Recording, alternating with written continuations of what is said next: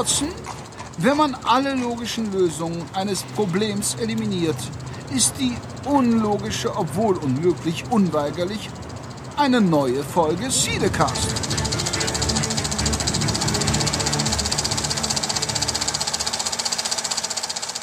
Hallo und herzlich willkommen zum Schnapszahlen-Podcast Nummer 33.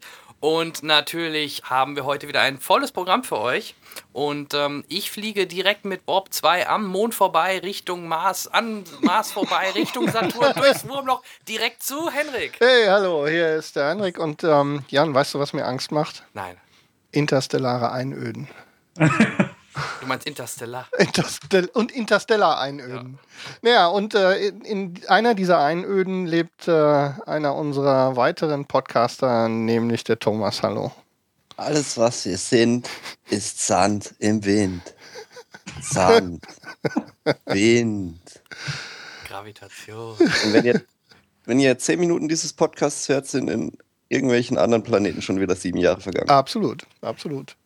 Vergesst das nicht. Ja. Deswegen machen wir automatisch den längsten Podcast äh, der Welt genau. heute. Er geht sieben Jahre lang, nur nicht hier. Natürlich äh, ähm, freue ich mich natürlich, dass äh, der Kollege Jan wieder so artig den Einstieg mit uns gefunden hat. Ich freue mich, mit dir zu podcasten. Selbstverständlich. Und es ist ja heute nicht nur so, dass wir zu dritt sind, denn wir haben keine Mühen und Kosten gescheut. Wir haben heute einen Special Guest am Start.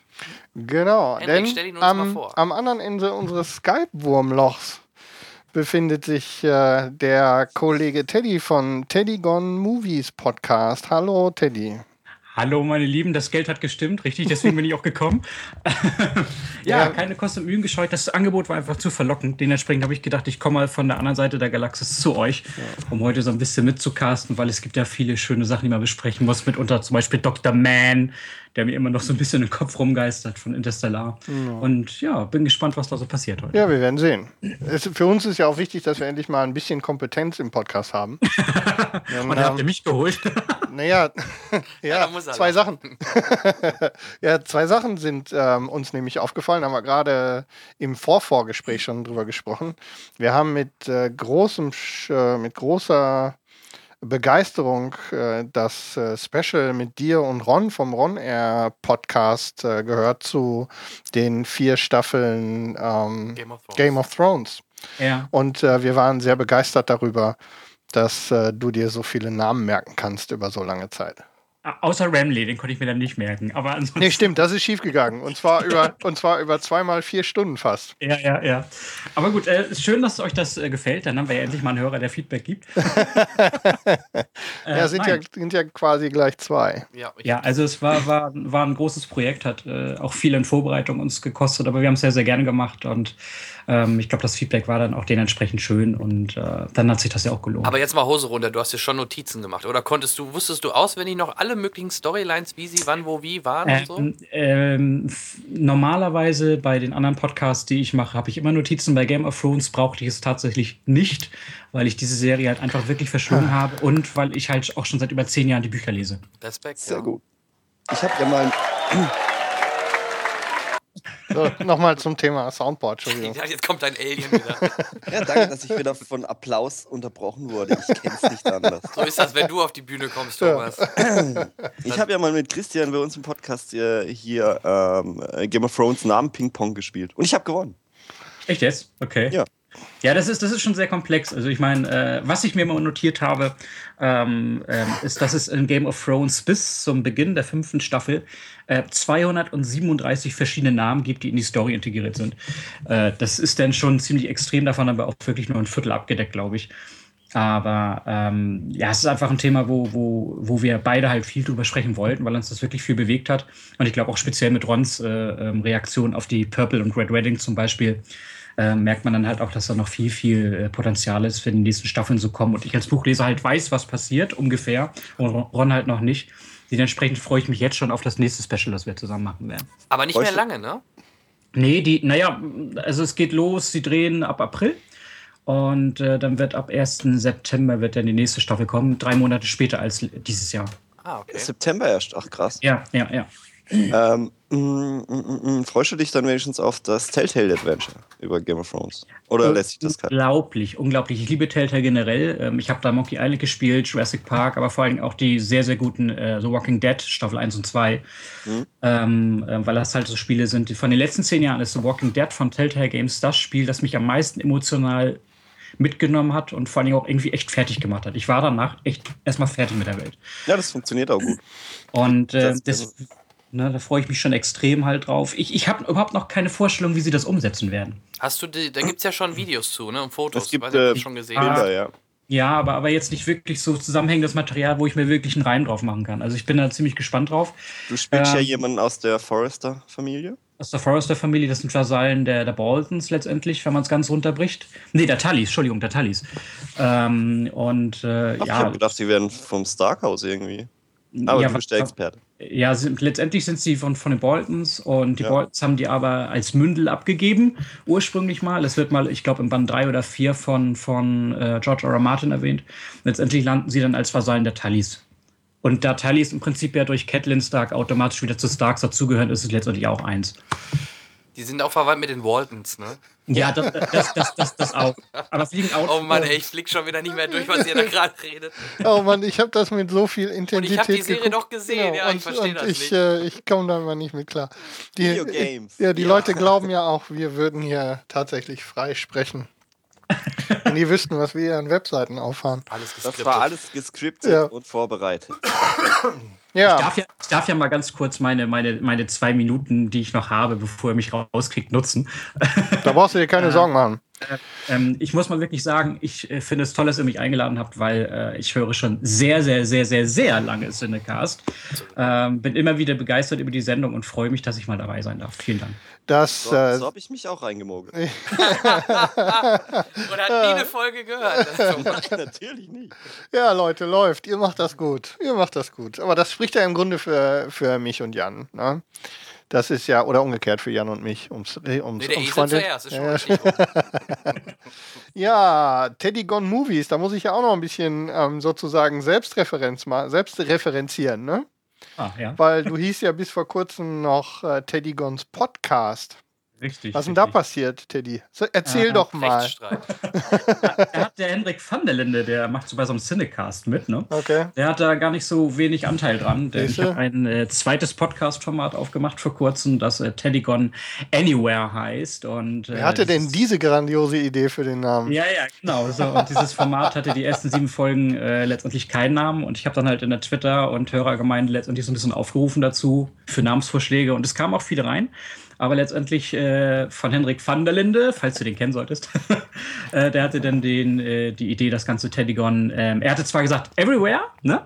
Ja. Aber ich habe das in Anywhere umgetauft, aber letztendlich die Synopsis, die hat mir ganz gut gefallen. Dementsprechend habe ich das so genannt. Und ähm, ich passt, ich fand generell, dass Teddy, Teddygons äh, Podcast nicht mehr so gestimmt hat, weil so diese, diese Verbindung zu Filmen irgendwie nicht so äh, ähm, da war. Und dementsprechend habe ich mir gedacht, was liegt denn näher, als dann zu sagen, das zweite Format auch für die Verbindung vom Ganzen dann einfach Telegon Movies zu nennen. Und das habe ich dann auch stein, äh, heimlich still und leise dann auch gemacht. Von daher, Henrik, vielen Dank nochmal. Ach, Aber weißt falls du. du. Falls du dieses zweite äh, Schand, Schandformat von mir gehört haben solltest, was ich nicht glaube. Ich weiß, natürlich habe ich. ja, aber ich habe aufgehört, nachdem du, nachdem du dann aufgehört hast, uns permanent äh, zu pluggen. Und da habe ich mir ja, gedacht, okay, Werbung hat er genug gemacht. Werbung ist vorbei. Ne? Nein, okay. also vielen, vielen Dank. Es, es, war wirklich ein, ein, cooler Namensvorschlag, der mir auch heute immer noch ähm, ähm sehr, sehr gut gefällt. Äh, Ach doch, noch. So, nach, vier, geht, nach, nach 20 Folgen. Ja, das geht sogar so weit, dass, dieses, äh, dass dieser Namensvorschlag jetzt gerade in ein Comic-Logo umgesetzt wird von einem Comiczeichner, den ich mhm. da engagiert habe, ähm, weil ich ja selber nur Strichmännchen hinkriege. Ralf Rute. Nee, nee, Carsten Mell heißt der gute Mann. Müsst ihr okay. einfach mal carstenmell.com. Der macht sehr, sehr geile ähm, Grafikarts und ähm, der macht gerade ein Logo für mich. Okay. So, haben wir zumindest den ersten Teil der Plaggerei schon mal genau, hinter uns. Dank. ja, das muss ja sein. Den schneiden wir doch eh wieder ans Ende, da hört keiner mehr zu. Bei uns wird nicht geschnitten. Ja. Ähm, würde ja, ich sagen. Ich würde sagen, wir bewegen uns langsam wieder in Richtung des ähm, offiziellen Programms. Und äh, während der Jan wild gestikulierend ähm, hier mir gegenüber sitzt und krampfhaft auf seinem iPad tippt, Nö. ähm, moderiere ich sozusagen ganz langsam und mit viel Luft holen ähm, die News und äh, dazu möchtest du was sagen. Genau, ich habe äh, zwei News, die wir vielleicht einmal kurz thematisieren sollten. Einmal gibt es den äh, neuen Hobbit-Trailer. Mhm. Und passend dazu kam auch jetzt gerade erst äh, das Musikvideo zum Abschlusssong quasi raus. Von Billy Boyd gesungen, besser bekannt als Pippin von Herr der Ringe. So, hat er, so haben sie im Grunde ja wirklich eine schöne Brücke jetzt geschlagen. Und ähm, auch das Musikvideo, was ihr bei YouTube sehen könnt, das werden wir mal verlinken. Da sind Szenen sowohl aus dem Hobbit als auch, äh, als auch aus dem Herr der Ringe drin. Und ihr hört es vielleicht jetzt gerade im Hintergrund. Es ist natürlich eine Ballade, welch Wunder. Und ähm, ja, man kann sich dran gewöhnen, finde ich, das Lied. Also ich habe es jetzt mir schon öfter angehört und äh, hat was. Kennt ihr es? Ich höre es zum ersten Mal. Naja, das stimmt nicht ganz. Ich habe es vorhin schon mal gehört, aber ich höre es heute zum ersten Mal. Ja, es wurde ein bisschen durch die diversen sozialen Netzwerke getrieben. Mhm. Und ähm, da hatte ich dann schon mal drauf geklickt, ein paar Sekunden gehört. Vollständig habe ich es tatsächlich, auch das Video habe ich noch nicht gesehen. Ja, ist halt wieder so ein Song, auch schön zur kalten Weihnachtszeit. Ich kann mir das gut vorstellen, mit einem schönen heißen Kakao vorm Kamin und dann das Lied. Ja, die kalte kitschig, Weihnachtszeit. Aber, ja, bei uns in Deutschland vor allem aktuell. Ja. Das ist doch gar nicht kalt. ja, die kommt ja noch, äh, Thomas, die kommt ja. Ich bitte euch. ja, wir freuen uns aber alle auf den Hobbit. Ne? Da ist ähm, das Weihnachtsfest ist ja fest inzwischen Zeit in äh, Mittelerde-Hand. Ja, und es ist halt das Ende jetzt. Dann, ja. ne? dann, damit, ich glaube nicht, dass Peter Jackson nochmal irgendwas machen wird. Glaube ich nicht. Nee. Das war's dann. Äh, doch, doch, doch, doch, doch, doch. Ja. Er plant das Silmarillion zu machen. Ach, das ah, will doch keiner. Also ganz ehrlich, immer her mehr damit, aber ich glaube nicht, dass er das macht. Also, also ich kann mir das auch nicht hast vorstellen. Hast du mit ihm gesprochen oder woher hast du diese Infos, Teddy? Nee, nee, ähm, die äh, Infos sind auf Smaugs Einöde, auf der Extended Edition, in diesen neun Stunden neue Specials ist das drin, das sagt er selber. Aha, ja, okay. aber das kann doch keiner wollen. Meine Du, wenn du Zwölf Stunden diesmal, vier naja, Teile. sagen wir es doch mal so. Ja, aber vier Teile sitzen Leute sich gegenüber und erzählen sich, wie sie miteinander verwandt sind über vier Zeitalter. Das kann doch nicht, nein. Ja, ich merke, du hast es gelesen. Ja. Wahrscheinlich, das, das aber kann, kann, man, nicht kann man nicht, ich habe es nicht gelesen, aber könnte man nicht daraus so äh, bestimmte äh, Abschnitte nehmen aus irgendeinem Zeitalter also, und diese Storyline einfach ausschmücken ja. und erzählen? Ich, ja, ich, das, da ich, kann man was draus machen, aber. Ich denke ganz klar, wer es geschafft hat, äh, aus ein 217 Seiten nicht ernst gemeinten Kinderbuch eine halbwegs vernünftige Storyline zu machen, ja, und die aufzupumpen auf neun Stunden. Der schafft es auch aus äh, fast 700 Seiten Cimmerillion irgendwas Vernünftiges rauszuquetschen. Ja. Also sehe ich ähnlich. Und ja, auch das, ich habe noch letztens haben mich Freunde gefragt, wie das, äh, der Hobbit ist nur so ein kleines Kinderbuch und da machen die drei Filme raus. Man muss ja schon so ehrlich sein, das, was wir da im Hobbit jetzt sehen in diesen drei Filmen, das ist ja deutlich mehr als das Buch. Der packt ja wirklich ja, alle Anhänge, alles, was es so noch gibt, irgendwie oder und verpackt das noch sinnvoll. Sauron kommt doch auch nicht im Hobbit vor. Von daher ähm, hat, er das, hat er das schon ganz anders mhm. aufgezogen. Und äh, ich meine, bei den meisten kommt es ja auch gut an. Der erste war noch ein bisschen kritischer gesehen, aber ich sag mal, spätestens Smaugs Einöge kam ja dann doch schon deutlich besser an. So äh, macht, ja, macht ja nichts. Gut, gut, dass sich ja das HFR durchgesetzt hat. Ja, total. Aber ganz ehrlich, das ist immer so ein Highlight. Ich freue mich echt mal wieder dann was so in, auch wenn es kontrovers immer be berichtet wird, ich gucke es mir irgendwie gerne an, weil es hat was irgendwie. Gerade im 3D-Bereich sieht das echt toll aus. Aber zu Thema, also, zu Thema analog und digital können wir ja dann gleich nochmal was sagen, wenn wir dann zu einem unserer Haupt ja, aber, Hauptteilnehmer Genau, aber wollt, wolltet ihr noch was zum Hobbit jetzt sagen oder zum HFR? Also zu HFR vielleicht ganz kurz. Ich habe mir Smokes Einöde in HFR angeguckt mhm. und ähm, es ist klar, dass wir daran einfach noch nicht im Gehirn gewöhnt sind. Deswegen sieht das letztendlich fast schon zu echt und dadurch wieder unecht aus. Also für mich persönlich. Ja. Äh, und viele, die äh, mit mir ins Kino gegangen sind, sehen das ähnlich. Ähm, ich denke aber, wenn wir nur noch HFR-Filme jetzt die nächsten drei Jahre sehen würden, dann wäre das danach, äh, wenn wir jetzt auf eine normale äh, 3D-Konvertierung oder sowas dann gucken würden, dann würden wir genau das gleiche Gefühl andersrum haben. Ich glaube, das ist einfach nur, der Mensch ist ein Gewohnheitstier, dementsprechend ist diese Technik momentan noch so ungewohnt. Ich glaube aber schon, dass Jackson da schon den Meilenstein in die richtige Richtung legt. Wir sind vielleicht ein bisschen zu früh damit dran, aber irgendjemand muss ja anfangen, damit Pionierarbeit zu leisten. Und ich bin Fan von diesem HFR-Format, auch wenn es mir momentan noch zu unecht rüberkommt, weil mein Gehirn es einfach nicht gewohnt ist. Ja. Ja, kann ich unterschreiben. Und aber das Problem ist ja wirklich, es gibt halt immer es gab jetzt jedes Jahr einen HFR-Film. Ja. Ne? Also, und es sieht, also so viel ich weiß, ist auch nichts weiter in der Mache. Vielleicht haben wir beim nächsten ähm, Avatar, ne, da sollen ja sogar noch mehr Frames per Second über die Wand laufen. Ja.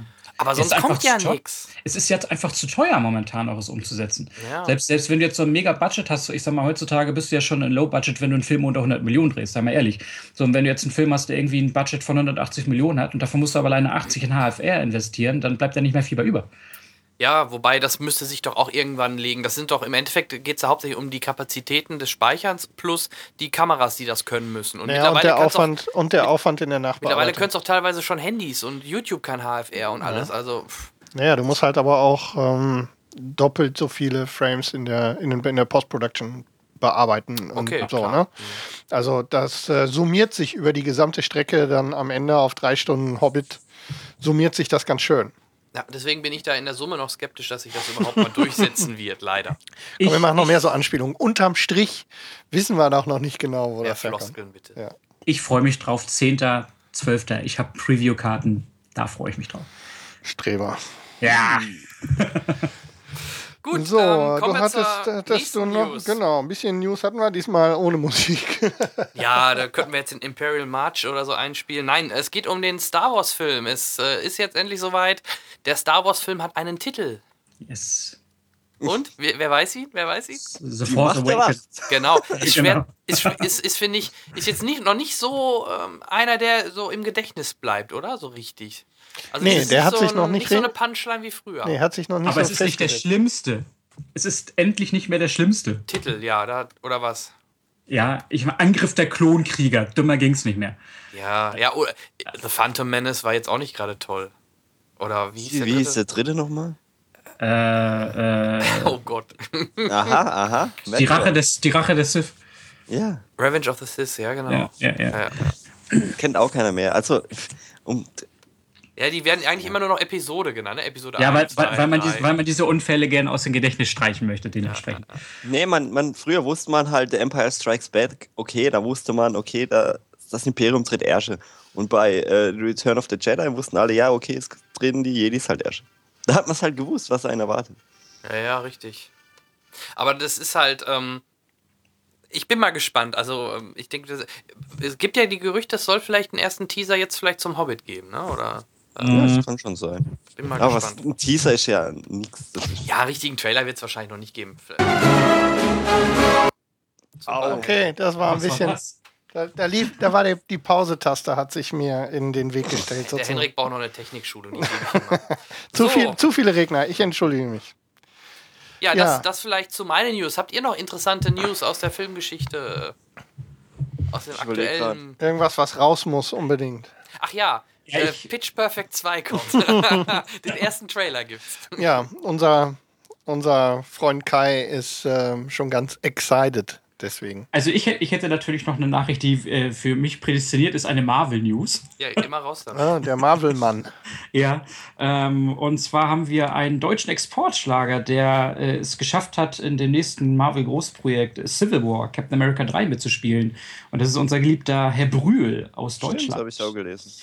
So, das ist, äh, das ist wirklich eine News wert, weil äh, wir haben ja schon mit Thomas Kretschmann einen äh, äh mhm. Marvel-Neuzugang, der den Baron von Strucker spielt.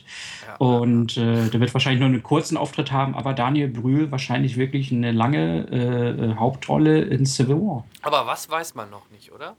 Ja, also wahrscheinlich ein Nazi. Ich, ich, ich als Comic-Kenner könnte das jetzt wahrscheinlich schon spoilern, aber das möchte ich für die Leute da draußen, die sich überraschen lassen wollen, nicht. Aber ich denke, ich weiß, wer es ist. Ja, dann sag wenigstens, ob es ein Nazi wird. Äh, ähm, ja. Ah, schade. Ich habe ja echt gehofft, dass die mal ein bisschen schlauer werden. Das wird genauso wie mit Christoph Walz im nächsten Bond. Ja, da haben wir schon die nächste ja. News noch. Mhm. Fällt mir gerade so ein. Der ja dem nächsten Bond-Bösewicht sehr wahrscheinlich. Das soll doch auch nächstes Jahr kommen, oder? 2015? Hm, ich glaube, das ist. Nein, knapp. nein, der, nee, nächste nee. Bond, der nächste Bond wird nächstes Jahr erst gedreht. Ja, 16. Ja. Also wenn die jetzt erst mit dem Cast rausrücken, können die mhm. ja noch nicht so weit sein. Also ich denke auch eher 2016. Aber ich finde, Skyfall war für mich persönlich einer der besten Bonds überhaupt und dementsprechend bin ich sehr gespannt auf den nächsten. Ja, wir waren ja durchaus geteilter Meinung hier in dieser Runde. Ja. So, ich habe, ähm, wenn ich mich recht entsinne, war ich der, war ich dabei bei der Argumentation, dass es sich definitiv um den emotionalsten auch den persönlichsten Bond handelt. Aber ähm, stellenweise war mir dann doch ein bisschen viel Lack drauf, um ehrlich zu sein. Ich, ich habe ihn jetzt vor kurzem erst nochmal gesehen, weil sie ihn ja gerade durch die Streaming-Portale treiben. Mhm. Und ähm, deswegen erinnere ich mich gerade ähm, ein bisschen. Also ich habe so beim zweiten Mal gucken jetzt, ich glaube, ich habe ihn nur einmal im Kino gesehen und jetzt gerade vor kurzem irgendwie nochmal. Also so die Begeisterung war dann, hält sich in Grenzen. Aber wie gesagt, die Tiefe sozusagen, also dieser Bond-persönliche Teil, das hat mir schon ganz gut gefallen. Aber der Hardcore-Fan fand das natürlich eher also, nicht so äh, toll bei mir hat er Pluspunkte, weil ich finde, Daniel Craig ist für mich persönlich äh, jetzt neben Sean Connery einfach der beste Bond überhaupt. Der passt einfach wie Arsch auf Eimer, um das so mit Thomas Worten zu beschreiben. so, und äh, ähm, ich fand halt auch den Bösewicht diesmal wieder einen richtig guten. Ach, das war doch. Javier Bardem. Ja, genau. Das war doch nur ein Joker für Arme. ja, war, ja, war aber ein Transformer. Eine Kapsel zu essen. Ich ja, bitte euch. Ein Transformer danach. Da kommen wir schon zur nächsten News. Transformers 4 ist rausgekommen als IMAX-Variante. Sprich, ja, ihr oh könnt Gott. ihn auf äh, ja. 16 zu 9 Vollbild sehen. Das heißt, ich kann Nein, ihn in 16 zu 9 im Vollbild ignorieren. Ja. Das ist auch schön. Oder dazu reihen. Ja. ja, ich kann gar nicht oh so viel Gott. essen, wie ich Das Problem ist, ich bin ja so ein Technik-Nerd und alleine für diese IMAX-Variante würde ich mir noch mal zu Hause angucken. Auch da kommen wir ja ist schon wieder. geil. Ich fand mhm. das damals ja schon bei Batman geil und äh, ja, würde mich doch reizen, auch wenn der Film, vielleicht mal gucke ich mir einfach nur ohne Ton an oder so. Das Problem ist, das Problem ist, dass dein Gehirn nicht gleichzeitig fasziniert sein kann von der Technik und diese absolute Dummheit, die dort äh, dann gerade abläuft, ignorieren ja. kann. Das schafft dein Gehirn nicht gleichzeitig. Das, das mag sein, das wird wahrscheinlich das Problem an der Sache werden. Ja, gut. Würde ich sagen, das waren die News. Ja, das waren die News. Und äh, das bedeutet, wir machen quasi, würde ich sagen, die Runde auf, ne? Weil Roundup ist angedroht, also machen wir auch Roundup. Genau. Wer möchte denn anfangen? So, wollen wir nicht vielleicht den Film, den wir alle gesehen haben, als erstes besprechen? Willst du gleich zu Beginn damit loslegen? Ja. Ja, dann haben wir es hinter uns. ah, es wird Diskussionen geben. Uh. Nee. Ich bin sehr auf die Position gespannt. Dann würde ich vorschlagen, da wir heute einen Gast haben, ähm, der liebe Teddy hat heute die Ehre, den Film erstmal einmal ein bisschen vorzustellen und äh, dann auch direkt gerne seine Meinung schon mal dazu zu geben. Und dann äh, gehen wir in Medias Res und reden mal detaillierter drüber. Ich habe gerade festgestellt, Teddys Berühmtheitsstatus ist noch nicht ähm, so riesig. Ich habe gerade bei ihr der IMDB Teddy eingegeben und Teddy Gons Podcast kommt nicht. Nee. Verdammt. Aber er hatte doch eine Gastrolle bei, bei Ted, ne? Hier von ja. Seth MacFarlane. Ja. ja. Können wir jetzt Aber über Bibi und Tina reden? ja, ähm, da spielt Olli Schulz den Bürgermeister. Nee, so. der spielt irgendeinen Baron. Echt jetzt? Mhm. Bösewicht. Hat er im äh, Podcast erzählt, ja. Guck mal an, hier lernt man noch was beim Cinecast. So, Teddy, lass es raus. Ja, ähm, es geht um Interstellar. Das ist ja ähm, ein Film über ein Wurmloch, aus dem ich ja durch Bestechlichkeit zu euch gekommen bin. Ein Film Und über ein Wurmloch, sehr das schön. Finde ich, find ich gut. Nein, letzt, letztendlich ist es das neueste, ähm, hoch, hoch erwartete Meisterwerk in Klammern ähm, von unserem Krischi Nolan, Christopher Nolan, der äh, definitiv schon, finde ich, einige Meisterwerke gemacht hat, aber halt auch genauso schon richtigen Ramsch produziert hat. Dementsprechend sind die äh, Erwartungen halt relativ hoch. Hat das diesmal wieder geschafft, ja oder nein? Und es ist der am meist gehypteste Film mit dem meisten Bass, wie man immer so schön sagt, im Vorfelde ähm, der letzten zwölf Monate. Der Film heißt Interstellar mit Hauptdarsteller äh, Matthew McConaughey der ja schon seinen Oscar jetzt eingehypt hast für, ähm, lass mich lügen, Dallas Buyers Club. Ja, richtig. Und ähm, der für mich persönlich einen sehr hohen Stellenwert hat. Ich äh, ähm, liebe Matthew McConaughey's schauspielerisches äh, Können. Wer ihn in True Detective gesehen hat, wo er meiner Meinung nach noch besser war als in Dallas Buyers Club, der weiß, dass es hier also äh, einiges zu sehen gibt. Äh, neben ihm sind äh, so die, die, ja, Christopher Nolan Standard-Schauspieler, wie ich sagen möchte. Michael Caine zum Beispiel ist wieder mit dabei. Äh, dann haben wir ein äh, äh, komplettes gleiches Team, wie er das halt auch bei äh, The Dark Knight, The Dark Knight Rises benutzt hat hinter der Kamera.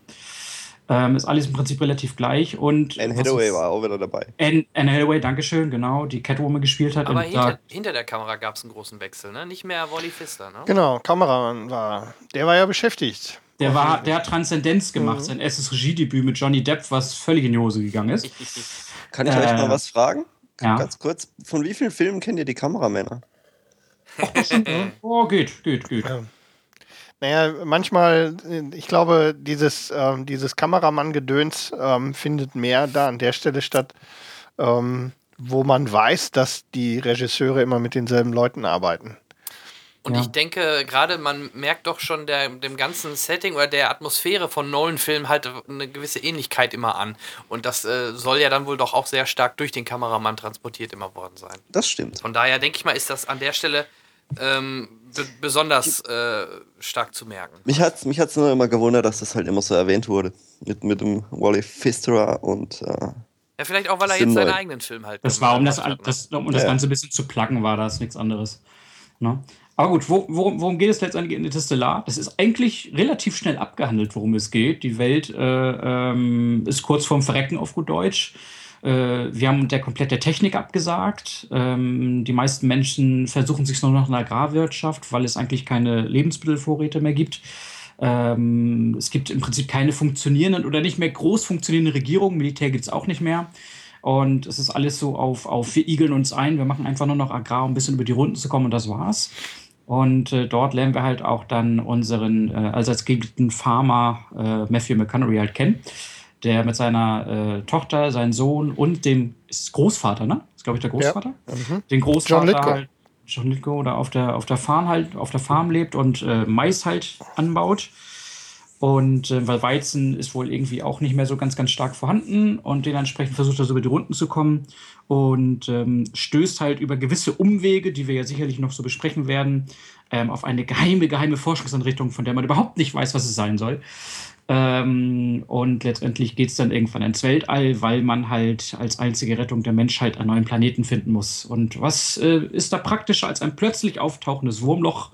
Durch das man dann in fremde Gefilde kommt und äh, das Ganze dann mit Nolans einzigartiger ja, Art und Weise halt zu füllen. Das ist letztendlich so ein bisschen der Inhalt von Interstellar. Für mich persönlich kann ich ja gleich mal vorweg sagen, bin das erste Mal seit langem 50% komplett zwiegespalten. Ich finde, zu 50% ist der Film ein absolutes Brett, ein absolutes Brett von Film, der mich umgehauen hat, audiovisuell äh, ähm, neue Wege für mich bestritten hat, der mich wirklich in den, in den Sitz gezimmert hat. Und die anderen 50 Prozent. Gezimmert. Jetzt habe ich verstanden. Ja. Und die anderen 50 Prozent war ich, ähm, war ich einfach ja. nur enttäuscht, weil das Ganze doch sehr in Pseudowissenschaft abgedriftet ist. Auch Pseudo-Blabla irgendwie, wo man letztendlich gesagt hat: Ja, du kannst das nochmal 20 Minuten länger strecken, aber eigentlich sind wir doch schon am Punkt gewesen. Ähm, und da bin es geht ich dann alles um Gravität, hast du gehört. Ja, aber das, das, das Ende des Films macht die, die gesamt, die erste Hälfte des Films ist sehr, sehr, sehr stark für mich. Und die zweite Hälfte geht dann kontinuierlich den Bach runter und das finde ich sehr, sehr schade. Ähm, ich habe so gehofft, nach seiner Gurke Dark Knight Rises, gerade nachdem er so ein Meisterwerk wie Dark Knight gemacht hat, ähm, würde er jetzt wieder die Kurve kriegen, aber für mich persönlich hat er es leider nicht. Ja, über die zweite Hälfte wird nachher noch zu reden zu sein. Ich äh, versuche die zweite Hälfte nachher mal ein bisschen schön zu reden. ähm, ja. Mm, weil okay. so schlimm, wie sie gemacht wird, äh, fand ich sie jetzt nicht. Ähm, vielleicht sollte ich erstmal als ehemaliger Landwirt äh, nochmal was dazu sagen. Ähm, natürlich, der Weizen. der, der Weizen, ehemalige Landwirt. Ja, der, der Weizen und die Gerste, die kann halt. Jahrelang Mähdrescher gewesen. Ja, nee, gewesen nicht, aber gefahren. Ach nee, Phrasendrescher warst du. Phrasendrescher. Phrasendrescher. Nee, ich habe, ähm, nein, wirklich ohne Flachs. Also der Hintergrund ist halt, der Mais ist deutlich resistenter bei, bei Wetter und äh, beziehungsweise, wir haben es ja in dem Film gesehen mit dem ganzen Staub und so, da kann halt kein ähm, Weizen oder, oder Gerste vernünftig wachsen. Und deswegen ist es halt dann auch so erklärt worden, dass im Grunde die Menschheit hauptsächlich nur noch Mais anbauen kann, weil was anderes wächst halt nicht mehr vernünftig auf diesem dreckigen Staubboden. Ja, Na, gut, für, dass sie halt immer noch Bier auf der Veranda trinken können. Bier ja, das ist ja Maisbier, Mais ne? gemacht. Maisbier? Ja, kennst du nicht, ne? Es gibt nee. sogar Reisbier. Also warum soll es kein Maisbier geben? Ich glaube nicht, dass das Maisbier war. ja, das sind die letzten Vorräte, Mensch. ja. Haben die Bier getrunken? Jetzt ja, ja, die ja. haben Bier getrunken. Die ganze immer Zeit, auf. immer. Ja, ja immer wenn es auf der Veranda waren, erstmal ein Bierchen auf. Aber ähm, viele amerikanische, viele amerikanische Produkte, die basieren ja auf Roggen oder Mais und deutlich mehr, als das bei uns der Fall ist. Ja, also, ähm, nee, aber das ist äh, ohne Flachs, das ist. und Mais verloren.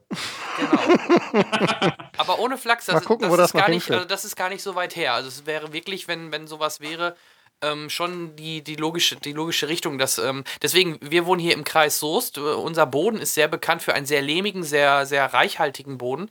Deswegen ist bei uns auch im Gegensatz zum Beispiel zu Ostdeutschland ähm, der Ertrag pro, pro Hektar viel, viel höher.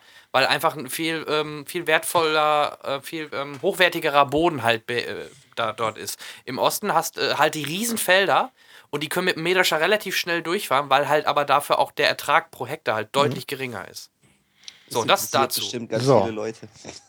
Ja, willkommen beim Landwirtschafts. Wir haben ja schließlich auch einen Bildungsauftrag hier. Ne? Sag du nix als Spiele-Nerd. Du spielst doch auch jeden Tag Landwirtschaftssimulator. Du bist das ja, doch. In real life, ja. Winzer Deluxe. Ja, der, der Truck-Simulator. Wie fandet ihr denn die ferngesteuerten äh, Mähdrescher?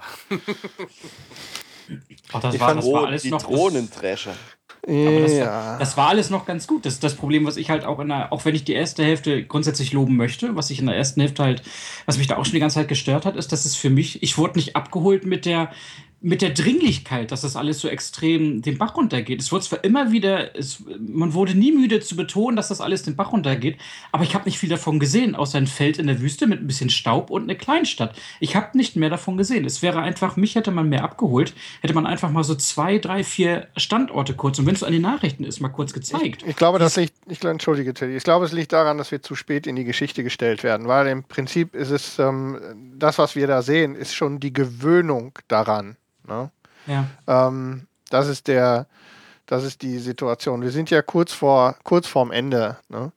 Ähm, und ja, ein paar äh, Generationen. Ne? Das geht ja äh, schon eine ganze Weile. Ne? Die, die, die ganze, na, wir, es ist ja dann bei dem, bei dem Fund dieser, bei dem Fund, bei der, bei dem Fund dieser indischen Drohne wird ja schon klar, dass alleine die ganze Steuerung schon seit zehn Jahren nicht mehr läuft. Also alles hat sich irgendwie dran gewöhnt. Und äh, Nolan geht an dieser Stelle davon aus, dass wir da ganz entspannt gesettelt mit umgehen, mit der Situation, wie es der Rest im Film tut. Und bei dir hat es offensichtlich nicht gegriffen. Null, aber, gar nicht. Ja. Aber ich gebe Teddy da schon recht. Ich hätte auch noch gern ein bisschen was von der, von, von der Welt gesehen, also äh, auch andere Standorte oder andere Stadt zu sehen oder wie andere damit umgehen. Ja. Das hätte mich auch ein bisschen interessiert. Die, Her die Herstellung Wir wissen ja nicht mal, in welchem Jahr das eigentlich spielt, oder haben Sie das mal gesagt? Ich glaube nicht. Es wird nicht ganz klar. Ach, ich habe noch einen entscheidenden Hinweis. Die Herstellung von Maisbier hat in vielen Teilen der Welt, wie Südamerika oder Afrika, eine lange Tradition und war beispielsweise bereits in Peru fester Bestandteil der Inka-Kultur. Ja, Klugscheißmodus aus. Also es gibt Maisbier ohne Flachs. Natürlich gibt es Maisbier. Das war aber, stand das gerade zur Frage, habe ich irgendwas verpasst? Ja, wir haben doch gerade über das Bier auf der Veranda ja, Ich habe auch gerade gesagt, das ist das, das, das, äh, das Getränke. Der Thomas vor hat mich aber nicht ernst genommen mit Maisbier. Mit, mit Weizenersatz ist Mais ähm, ist ganz groß überall. Aber zu der Ausgangsfrage zurückzukommen, die elektrischen Mähdrescher fand ich toll. Ja. Über, über Roboter kann man ja auch noch reden. In, in oh, ja. Aber genau, und ähm, auch viele Ich glaube, ich bin der Einzige, der die toll fand. Nein, nein, ich auch. Ich die Roboter, ja, da ja. kommen wir noch zu. Aber wir bleiben ja noch einen Moment auf der Erde, oder? Ja, ja. Ähm, okay, da kam auch schon der erste Roboter nachher bei der Ach, NASA. der Roboter, den habe ich ja schon ganz vergessen. Die TARDIS. äh, wie hieß er? TARS, TARDIS. TARS, Cars. Ich muss immer an die TARDIS denken. Aber, ähm, nee, die Drohne, auch das haben ja viele nicht so richtig verstanden. Warum ist sie denn da, gerade da so im, im Kreisel äh, dann abgestürzt? Ja, G Gravitationsprobleme. Ja, und genau. Ich habe in anderen Podcasts halt gehört, ja, macht doch gar keinen Sinn, warum ist die Drohne rein zufälligerweise da ja. und warum wird die überhaupt gefunden? Und, äh. Der ein oder andere Podcast hat es offensichtlich sowieso nicht verstanden, wie man dann festgestellt hat. Aber lange Rede. Ich glaube halt eher, eher, dass man das da dem Zuschauer halt visualisieren wollte, was, was Matthew McConaughey als Farmer eigentlich drauf hat. Naja, erstens, äh, erstens hilft es natürlich, ne, dass ähm, dass die, äh, dass damit nochmal sein, sein Ingenieur-Skills äh, unterstrichen werden, auf jeden Fall. Ähm, die kurze Einführung mit ihm als Pilot ganz am Anfang ähm, in diesem kleinen Flashback ähm, hat ihn als, als NASA-Piloten eingeführt. Ähm, wir reden ja dann mehrfach von der Tatsache, dass er Ingenieur ist. Ähm, ich glaube, das unterstützt das da nochmal soll aber irgendwie auf jeden Fall auch auf die Tatsache hinter, weil das ist ja, hängt ja dann direkt zusammen mit den, mit diesen nicht mehr ganz ordentlich funktionierenden äh, Mähdreschern, die dann alle plötzlich irgendwie nach Hause fahren. Und ähm, damit deutet er ja eben dann tatsächlich äh, an, dass, dass es einiges dass sich einiges wohl offensichtlich tut in, in seinem direkten Umfeld. Ja. was diese ganzen Geschichten angeht. Auf der Erde gibt es ja auch dann seinen Sohn, den Tom, gespielt von Casey Affleck. Seht ihr das auch so, dass der eigentlich komplett über ist? Der ist, ich habe mich ja. gefragt, was der da soll. Ja, oder? Äh, also er hat, er hat mit und ich baue Mais an. Naja, und dann verbrenne und, ich den Mais. Naja, vor allem, er wird ja dann einfach fallen gelassen. Also so ab dem, genau. ab dem zweiten Drittel. Ähm, also nach der, nach der letzten Nachricht, die sie dann auf der Raumstation, äh, auf dem Raumschiff empfangen, ist er weg. Mhm. Vorbei, aus. Und ähm, er hat ihn mühsam mit Casey Affleck besetzt, also tatsächlich irgendwie namhaft. Ähm, das, ja. ist auch wieder, das ist auch wieder so ein Punkt, wo ich auch nicht abgeholt wurde, obwohl man hätte, man hat eine Personale wie Casey Affleck, da man hat was drauf im Schauspiel sein, ja. Ich fand auch, und, ja. Und, und äh, die, diese ja, aber die Figur war aber auch mit dumm. seinem Sohn dann und Co., wo ich gesagt habe, hätte man da einfach mal zwei, drei Minuten, man, man, man gibt so viele Minuten, wie man einfach nur Matthew McConaughey's Gesicht sieht, während er weint. Eine Minute weniger davon und eine Minute mehr für Casey Affleck und man hätte mich schon abgeholt.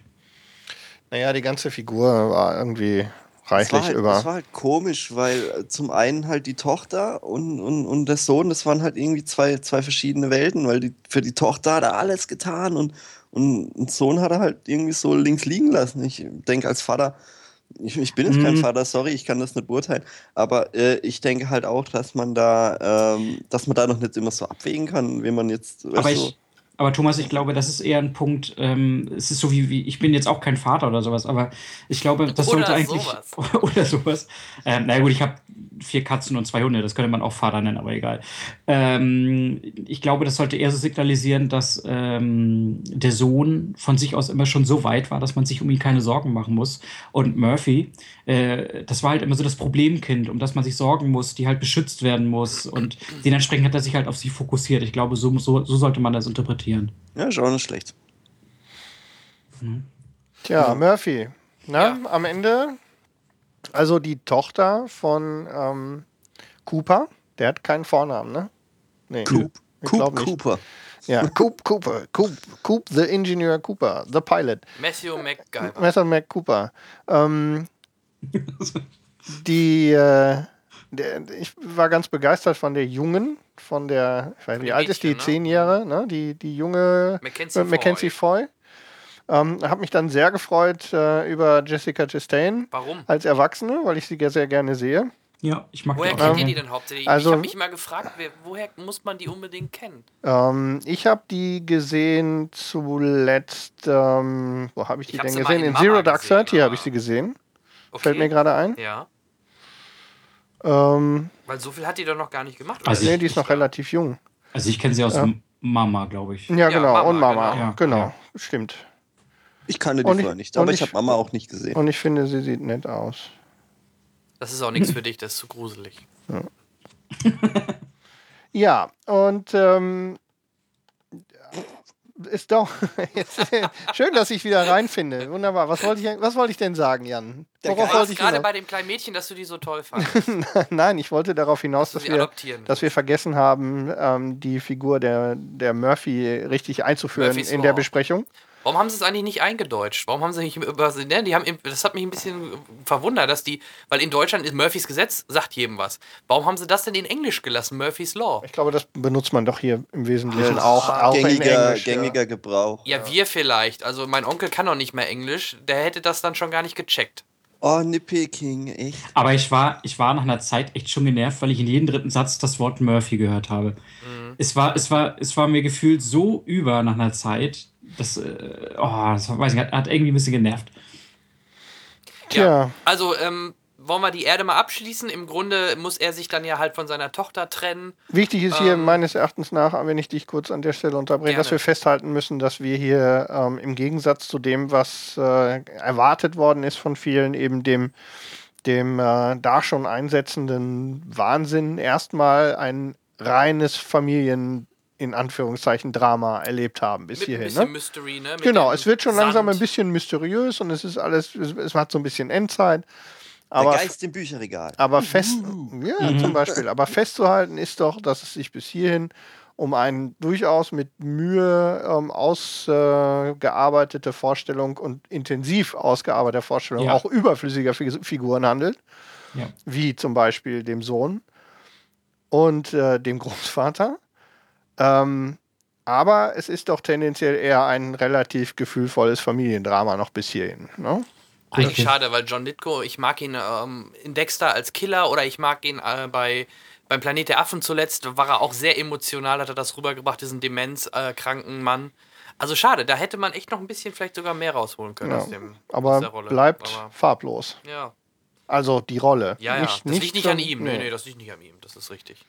Aber man muss auch wieder hervorheben, auch in diesem ersten Part, dass äh, McConaughey ganz, ganz klar das Alpha-Tier ist, dass er die, die, die Rolle einfach natürlich, trägt. Natürlich. Ähm, und das mit einer Präsenz, wo ich persönlich glaube, wenn man jetzt vielleicht mal von, unabhängig von unseren verschiedenen Fazits, die wir nachher ziehen werden über den Film und deren Qualität, ich glaube, dass er äh, schon wieder heißer Anwärter ist auf den nächsten Goldjungen. Nee.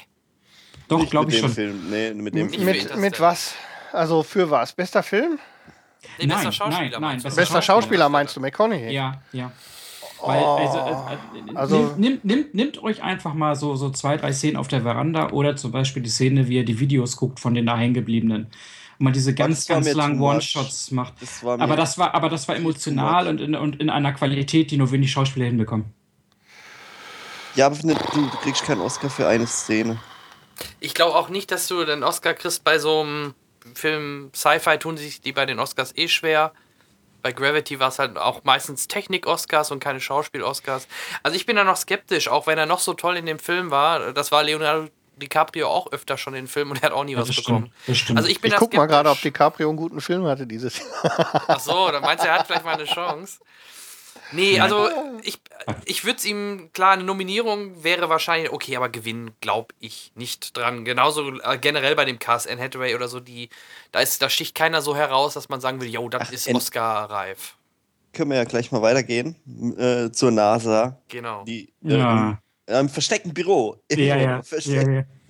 Noch, noch, äh, naja, da gibt es ja einiges. Ne? Da bin ich ja dabei, wenn es darum geht, dass da an der Stelle einiges schiefgelaufen ist, weil ähm, vor allem dieser Sprung direkt raus, quasi ähm, Sandsturm und dann rein in die Rakete. Ähm, ja, Im. Prinzip genau. ähm, gefühlt passiert das Ganze in drei Minuten. Ja.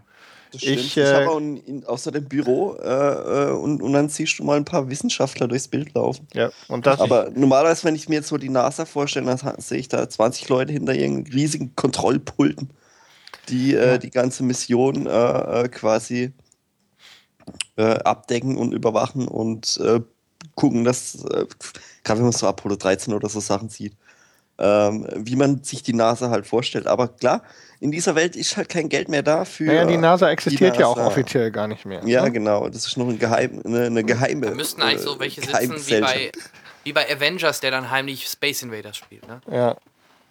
Aber Thomas, Thomas hat da 100% recht. Es ist einfach, äh, da wird sofort diese Rakete gestartet und flipp sind wir los. Und mir hat einfach gefehlt, dass man so ein bisschen mehr davon zeigt, weil man hat immer nur Michael Caines Büro ja. und, und, und dieses Silo, wo die Rakete drin war. Also im Prinzip, ja, und im Prinzip besteht diese ganze Szene ja, also der, die Essenz dieser ganzen Szene, dieser, dieses, ganzen, dieses ganzen Teils besteht ja nur aus einem Satz. Und zwar, wie lange werde ich weg sein? Das ist, der, das ist der Satz für den gesamten Mittelteil. Also diese, diese gefühlten fünf Minuten von ähm, wir leiten dich zu uns, also du wirst zu uns geleitet und wir stecken dich in diese Rakete. Das ja. ist die Essenz davon. Also ich kann ein bisschen Aufklärungsarbeit leisten, weil ich habe mit Christopher gesprochen und es war so. Okay, das ist nicht wahr, aber ich habe wirklich gelesen, ähm, er hat, es gibt Szenen oder es gibt eigentlich noch mehr Szenen, wo man sieht, wie die dann auch nochmal dafür, dafür vorbereitet, ausgebildet, nochmal ein bisschen werden geschult, weißt du, so Armageddon-mäßig. Mhm. Ähm, das hat es aber in den Film nicht geschafft, aufgrund natürlich der Länge. Und deswegen hat er halt diesen Schnitt gemacht. Ihr habt, könnt euch vielleicht daran erinnern, wie er das über, ja, irgendwo, keine mhm. Ahnung. Ich habe es auch irgendwo gelesen. Ich möchte hier keine anderen Podcasts. Äh, Wieso? Der, ähm, ähm, bis auf die einzelne, nee, einzelne aber, Meinung war die. fand ich die darum geht's ja auch der Kollegen sehr Sondern gut. Ähm, interessant war halt auch der Schnitt, den er dann gemacht hat. Er hat ja dann, er saß im Auto und fuhr ja dann wieder zurück zur NASA und man hörte ja den Countdown, während mhm. er im Auto saß. Und dann gab es halt den Schnitt drüber direkt zur Rakete, die ja. halt gestartet ist. Mit der Szene, mit der sie uns im Trailer dann ver auf die falsche und, Fährte geführt haben. Und also so hat man halt schon, ja, ja, genau, und äh, so hat man halt äh, dann, oder hat er dann diesen Schnitt gemacht, obwohl er eigentlich dort Szenen gedreht wohl hatte. Ja, und es ja. gibt ja diese Szenen, die im Trailer sind, gibt es ja gar nicht im Film. Das ist ja an dieser ja, Stelle auch so. Finde ich ne? aber auch immer gut, dass die, da könnte man einen mhm. eigenen Podcast drüber machen. Trailer, die zu viel über die Story oder bei Komödien alle Gags verraten. Wird uns ja auch im Feedback immer wieder angetragen, dass ja. wir mal auch mal intensiver über Trailer sprechen. Das müssen wir echt mal machen. Deswegen hatte ich bei dem Film zum Beispiel, ich glaube, nur den ersten und zweiten oder so, die, die wirklich kaum was groß gezeigt haben, äh, nur gesehen. Den, den letzten, den finalen Trailer hatte ich mir ex extra nicht angeschaut, weil ich da mir gedacht habe, da erfahre ich vielleicht zu viel. Mhm. Und das ja, wollte ich bei, beim Nolan nicht. Den letzten habe ich schon angeschaut und da hatte ich auch äh, schon die Grundstimmung äh, und, und äh, habe mir gedacht, dass äh, das genauso kommt, wie ich es jetzt auch gesehen habe. Ähm, ich hatte da auch kein so gutes Gefühl, wo ich da reingegangen bin. Die NASA hatte vor irgendwie 40 Jahren ein äh, Wurmloch entdeckt in der Nähe des Saturn, auf dem wir jetzt zum, auf dem Weg sind. Und wir haben vorher erfahren, dass die NASA schon einige Jahre vorher, irgendwie 10, 12, was weiß ich, irgendwie ein paar Jahre vorher schon mal genau. einen ganzen Jahre. Satz äh, Wissenschaftler durch dieses Wurmloch geschickt hatte. Genau, aber keine Antwort. Macht das Sinn? Also, das ist ja, ja, das ne? ist ja der erste Logikfehler im, im, im Film an sich, worüber sich ja in Foren jetzt schon tot diskutiert wird. Ähm, wie viel davon ist letztendlich wirklich, ähm, Achtung, nochmal Spoiler an dieser Stelle, aus, ausdrücklich erwähnt, ähm, wie viel von den Gegebenheiten, die in der Vergangenheit passieren, sind von der Zukunft ausgelöst worden von Cooper? Und wie viele davon nicht, weil letztendlich können viele der Sachen, äh, Spooky Bücherregal, Anomalie mitten äh, auf dem Maisfeld etc. pp, wie viel davon ist von Cooper ausgelöst worden mhm. und wie viel davon nicht. Weil letztendlich ist da wieder so dieser, dieser Logikplot drin, dass äh, das Wurmloch soll letztendlich ja auch nicht nur von Cooper, sondern von den vierdimensionalen, wir haben uns alle weiterentwickelt Wesen äh, letztendlich äh, erstellt worden sein. Die wiederum, von denen wusste Cooper bis zu dem Zeitpunkt aber nichts und dementsprechend haben wir wieder so ein Paradoxon, eigentlich ist es unlogisch. Ja, pass auf, und da ist meine, glaube ich, exklusive Meinung. also, ich glaube, wir denken halt, das liegt aber in der Natur bei uns, wir denken halt dreidimensional. Wir, wir erinnern uns an Zurück in die Zukunft, ne? wenn man dahin in die Zukunft geht, da was, oder in die Martin, Vergangenheit. du musst vierdimensional denken. Ja, ohne Flachs. Das Problem ist halt, auch da, was du gerade meinst, was diskutiert wird. Ja, er hat doch in der Vergangenheit was gemacht, was er erst in der Zukunft macht. Das gibt es nicht nee. in dieser Dimension. Es gibt keine Vergangenheit und Zukunft. Und das ist das Problem, sich das vorzustellen. Deswegen ähm, gibt es da keine Logikfehler eigentlich, weil es gibt keine. Die Zeit ist äh, bei denen oder in, dieser, in dieser Dimension, in der fünften Dimension, so wie bei uns, wenn ich einen Schritt nach vorne oder nach hinten gehe. Also es ist Schwer ja, zu erklären. Um so, dann nochmal. Also, auch rausreden, klar. Da kann man ja. Also, ich wollte gerade sagen, Jan, Jan sagt damit, Nolan hat es sich einfach gemacht, indem er das, die, das Werkzeug vier Dimensionen nimmt, um letztendlich alles machen zu können, was er will. Ja, sogar vier oder fünf. Das ist nicht es ganz ist ja richtig. wissenschaftlich schon. Also erstens, und, ja, entschuldige, sofort. Nein, nein, es gibt nur eine Sache, mit der man das noch.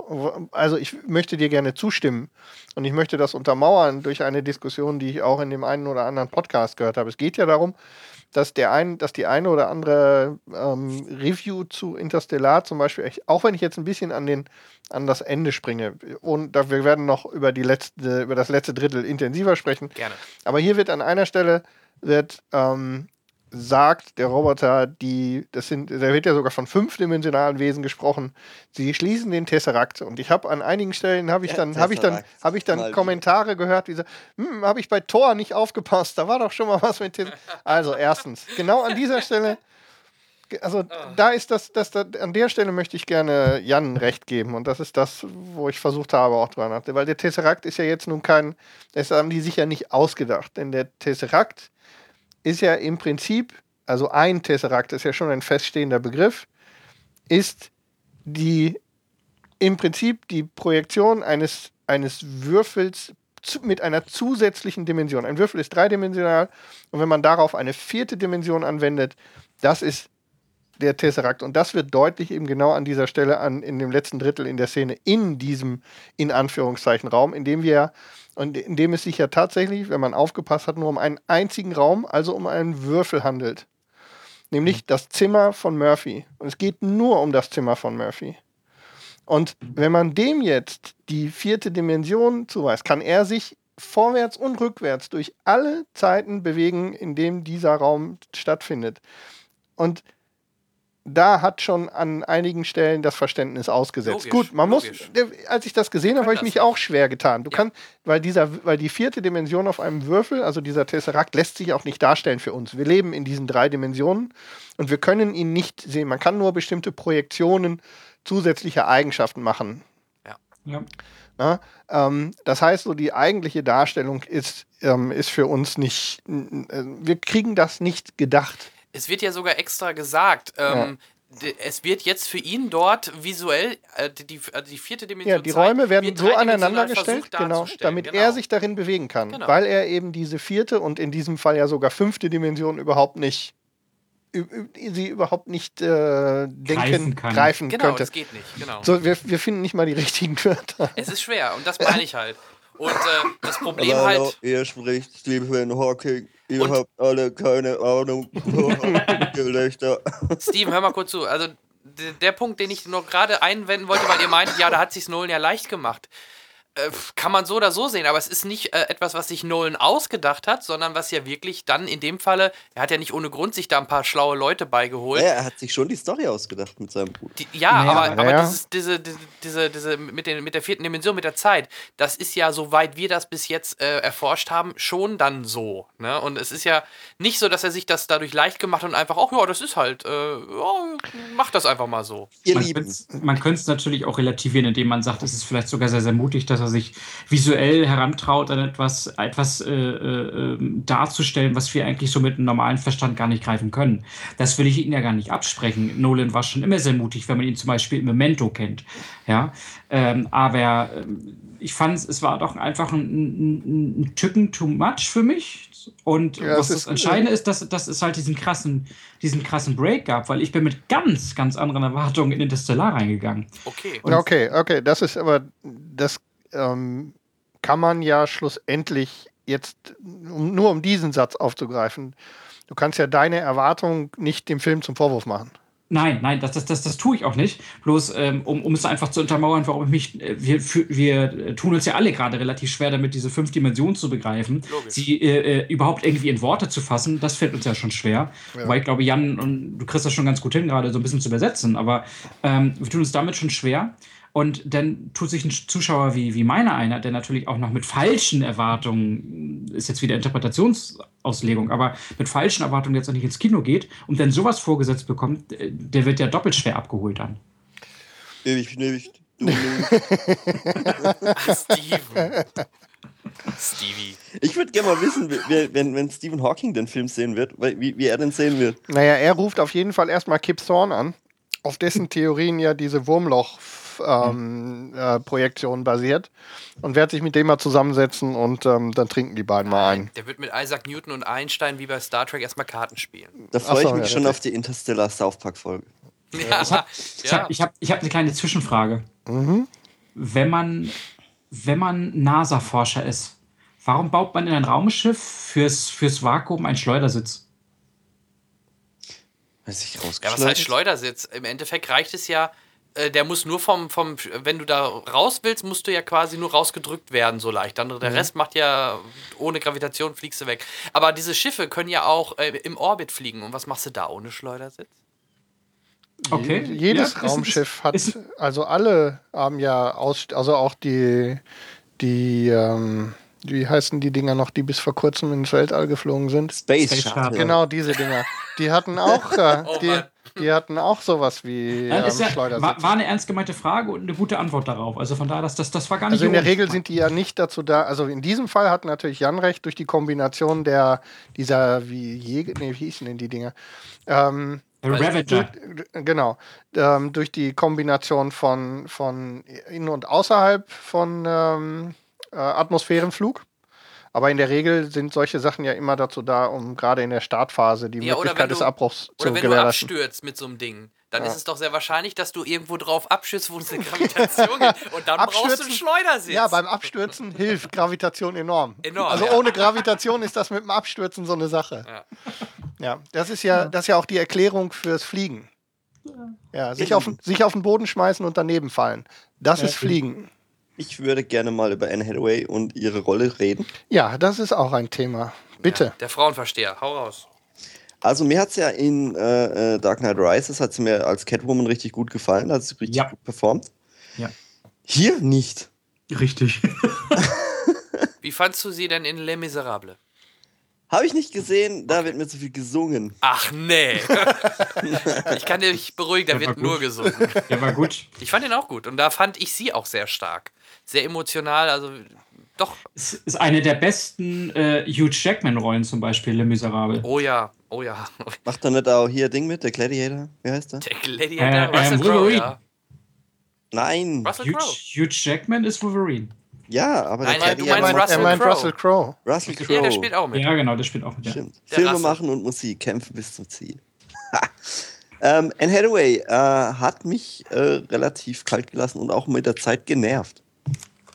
Ganz ehrlich. Also, also, richtig, richtig verloren haben sie mich, also genervt hat sie mich nicht. Ich fand die, ähm, ja, so richtig gefangen hat sie mich allerdings auch nicht. Ähm, verloren hatte sie mich kurz bei der Heureka-Szene. Das war doch nicht Anne Hathaway. Äh, nee, stimmt, das war ja Murphy. Oh ach Gott, ach, Entschuldigung, natürlich, ich verwechsel die gerade. Das war, aber die war auch scheiße, die Szene. So. Ich entschuldige mich in aller Form bei Anne Hathaway und ähm, schiebe es voll auf diese Szene. Die, da sehen Sie, ich hab's, ver, hab's verkackt an dieser Stelle, aber ähm, grundsätzlich waren, fand ich die Szene schlimm. So, zurück ja. zu Anne Hathaway. Ich entschuldige mich in aller Form. Ähm, sie hat auf mich nicht den Eindruck einer äh, Wissenschaftlerin gemacht. Irgendwie wie ein kleines Kind, das unbedingt ihren. Ja, ich bin zickig. Ich will das nicht so, ich will das anders. Ja, und, und, ähm, oh, das war ganz schlimm, auch als sie auf dem Wasserplaneten waren. Äh, wo sie halt noch unbedingt noch den, den Flugschreiber holen musste. Und da halt auch so äh, neben mir und, und vor mir halt auch schon so im Kino ist so dieses. Ja gut, aber, aber ich meine, das kann, das kann man, das kann man ja noch ein bisschen, das kann man ja noch ein bisschen relativieren, ihre, ihr Verhalten und sagen, das Ding war einfach elementar wichtig, sonst wäre diese ganze Mission zu 50 Prozent mindestens schon gescheitert. Dementsprechend hat sie das halt gewagt und, und, und, und fertig. Was ich schlimmer fand, ist, dass der, dass der andere Wissenschaftler, dessen Namen ich nicht mehr in Erinnerung habe, der mit dem Vollbart. Dr. Black. Äh, Dr. Black. Dr. Black. Nein. Ich muss, ich muss Whitey White Man. Das, das, das, Whitey McWhite dass der über den Jordan geht wegen ihren Verhalten und ihre Reaktion darauf ist, das musste sein. Also das der andere mit dem Vollbart natürlich. Ja, ja, den habe ich ja schon ganz vergessen. Siehst du, siehst du? So, dass er da auf dem Wasserplaneten durch, durch ihr Handeln halt stirbt Stimmt, und, und, sie dann, und sie richtig trotzig dann, ja, aber das musste ja sein. Also, ist das dieser hm. Bentley? Nee, wie hieß denn der? Ich habe keine Ahnung. Den, den, ja. Der Statist, der Red Shirt. ja, Never Seen Dies. Der, der Dr. Romilly oder so? Ich weiß es. Nee, das ist doch der Schwarze. Ja. Ach, wen sucht wen? Wir reden von dem, wir reden von dem Trottel, der vor der Tür stehen bleibt und wartet, bis er weggespült wird. Genau. Der, der Volldepp. Aber er kann nichts dafür, das Drehbuch hat das gesagt. Der Doyle, ne? Ja, ist das der Doyle? Keine Von, Ahnung. West ich, Bentley äh, gespielt, oder? War das der? Ach, ich weiß es auch nicht. Ja. Aber, das, aber, aber da, daran siehst du doch wieder, was das für ein, was das für ein Schwachsinn mit diesen Figuren ist. Weil der, weil dieser, dieser gesamte Teil, er nimmt sich in den ersten 45 Minuten so viel Zeit, uns mit, mit Cooper, mit, mit Murphy, im schlimmsten Fall ja sogar noch mit seinem Großvater und dem Michael Caine zu verbinden. Mhm. Und alle anderen kannst du mit einer Welle wegspülen und einen Tag später erinnerst du dich nicht mal mehr an die Namen. Das ist dumm. Ja, ja komm, ja, pass auf, also folgendes. Also was mir, ich an der, immer auf, was, was, mir an der ganzen Sache sehr gut gefallen hat, wo ich dann auch Rotz und Wasser geweint habe, A, erstmal die Prämisse, dass wenn die da runtergehen, eine Stunde, sieben Jahre. Das fand ich schon sehr, sehr spannend, weil. Und dann, wenn die wieder hochkommen, er dann, ich wie lange hat er da gewartet? 23 Jahre. Überleg mal. Das ich Überleg mal, wie krass das sein muss. Ja, da, die, die Idee finde ich cool, aber ich fand es scheiße. Sie hätten oben, sie ja. hätten oben als, als der die Tür aufmacht, da, ich habe den das nicht abgenommen, dass er 23 Jahre alleine war. Naja, vor allem hätte ich, fand ich schön, wie er da steht. Und ich hatte das Gefühl, der steht da und steht seit, der steht seit, seit sieben Jahren vor dieser Tür und rührt im, und rührt im Tee. Ja. So, und dann, und dann machen die die Tür auf und dann kommen die so, ach, guck mal, da sind wir wieder. Wie lange genau. hast du genau. gewartet? Auch 23 Jahre, lass uns mal was essen, wir haben Hunger, wir kommen jetzt gerade von dem Planeten wieder. Also, ähm, diese, aber ich fand der das, das, die, die Prämisse haben sie ja schon gewusst, bevor sie auf den Planeten gegangen sind, dass, dass eine Stunde auf dem Planeten 23, äh, nee, nee sieben, sieben Jahre ja. in, in, in, in, auf der Erde sind. Also hätte es eigentlich logisch keinen Sinn gemacht, da überhaupt zu landen, Jetzt mal weil sie die Zeit gar nicht haben, weil, weil ja die Erde langsam Also, das, ja, ist ja alles in Ordnung. Von, de, von daher bin ich ja dabei. Aber mal eins, nur ein Stück weiter treffen wir ja noch jemanden, der eine ganze ja. Weile keine Leute gesehen hat. So, bei dem ist die Zeit ja, bei dem, ne, diese Zeitdiskussion bringen wir da jetzt mal nicht auf, aber da macht einer eine Tür auf und der Typ bricht komplett in Tränen aus, genau. äh, ne, hastet gerade aus und, und, und, und, Dr., und Dr. Romney steht vor der Tür und rührt im Tee und sagt, ach guck mal, ihr habt 23 Jahre gewartet, ihr seid ja schön, dass ihr wieder da seid. Er hat aber auch viel geschlafen. ja, ich, trotzdem. Da muss ich Henrik recht geben. Im äh, Kryoschlaf. nicht, nicht einfach so. Matt Damon kriegt es hin, das zu transportieren, dass er einfach total fertig mit der Welt ist. Endlich sind wieder Menschen da. Und der Schwarte steht vor der Tür und sagt, ach moin, ihr seid wieder zurück. Ist das so? Aber, aber um, um, ja, also ich, ich fand das gar nicht so emotionslos. Weiß ich nicht. Nee, nee, es, es, es, ja, ich finde, viel, die Szene direkt danach hat viel mehr Emotionen, als es darum geht, wo gehen wir als nächstes hin. Aber man kann es trotzdem nochmal, um, um, um auf Thomas nochmal einzugehen, dieses Thema, dann wäre es ja schwachsinnig gewesen, dass sie auf dem Planeten landen. Ähm, das war ja mit Absicht so gemacht, dass einer oben bleibt, weil er wollte diese extremen Jahre, die er dann im Vergleich zu der Stunde, die die unten sind, wollte er ja oben nutzen, um das Wurmloch zu erforschen. Er wollte diese Jahre denn ja nutzen, effektiv.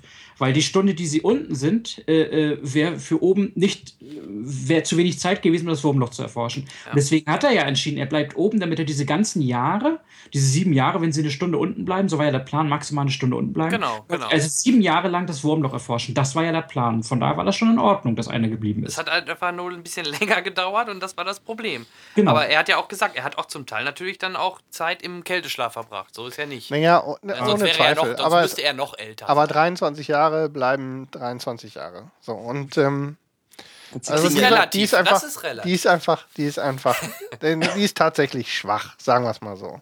Wisst ihr, was ich, was ich mich noch gefragt habe? Das fandet ihr schon. Wovon hat er sich denn 23 Jahre ernährt? Kot. Ja, äh, Weltraum. Welt, äh, Weltraummais.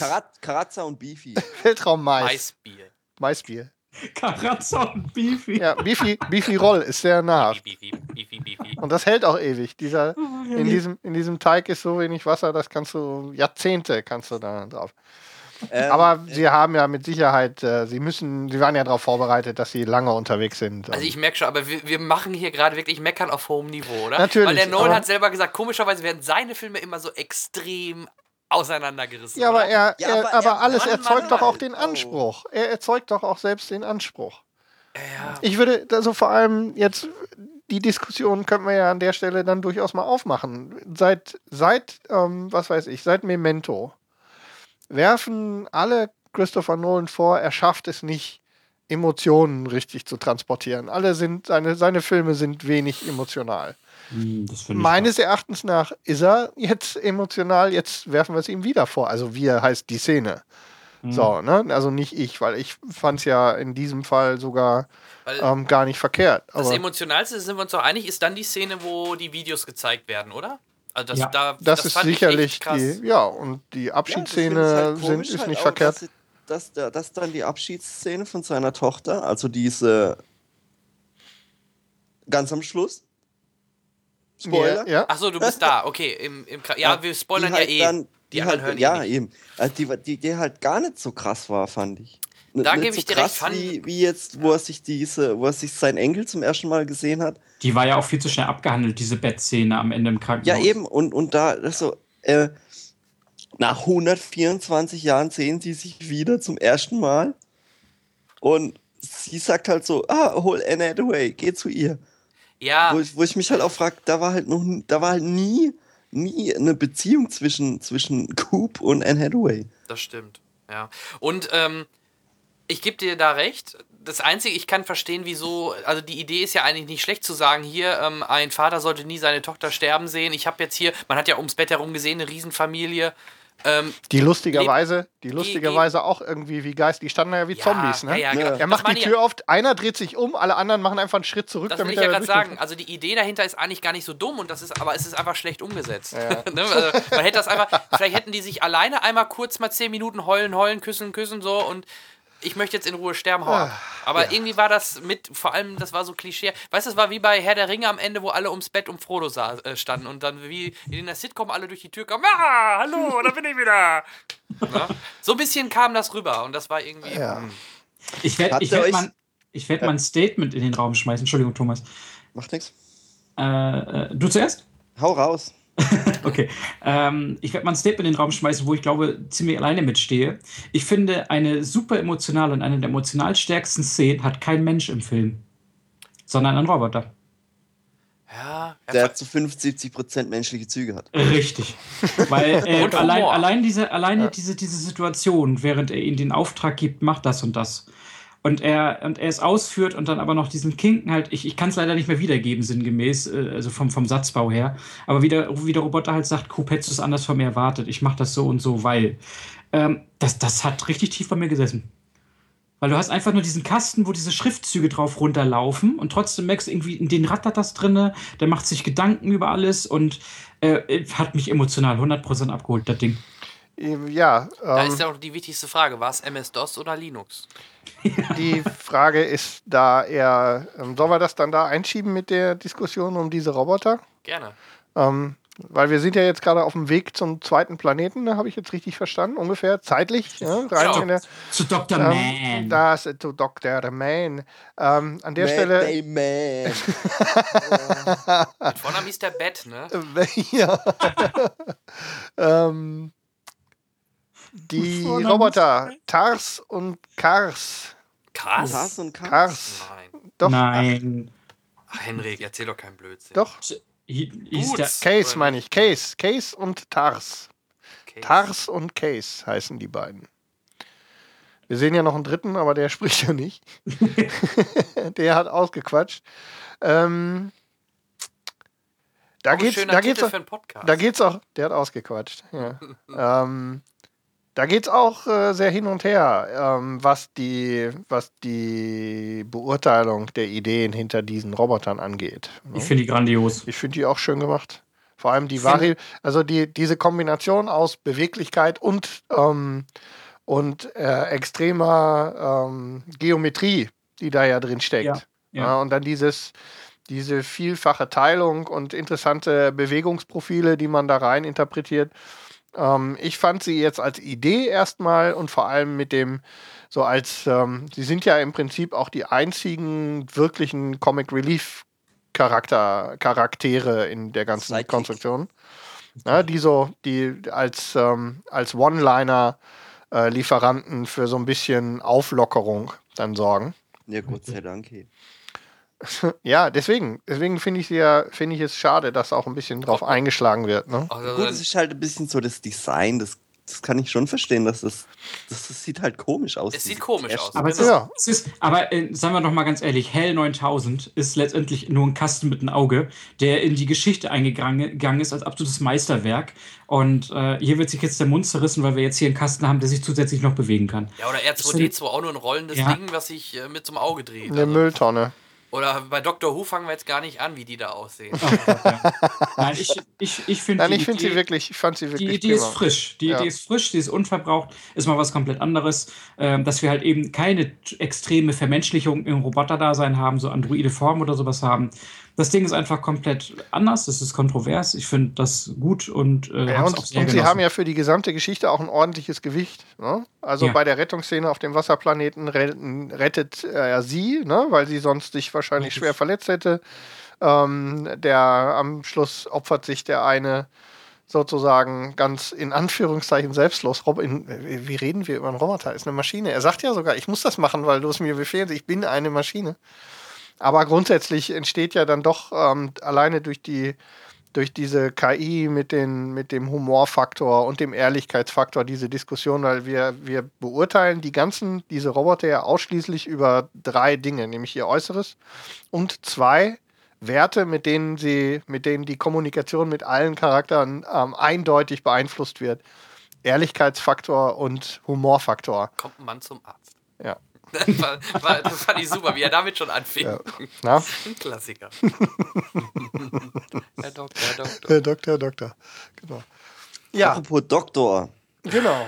Jetzt kommen wir nämlich zum nächsten. Thomas treibt uns weiter. Sehr schön. Ja. Im Grunde den Film im Film. Ne? Also Jetzt, ich habe ja. ich von mehreren Seiten gehört, die haben das so ein bisschen wie ein Film im Film interpretiert. Ja. Dr. Man. Also komm, is, komm, allein ah, Ich habe noch einen. Ich habe noch einen.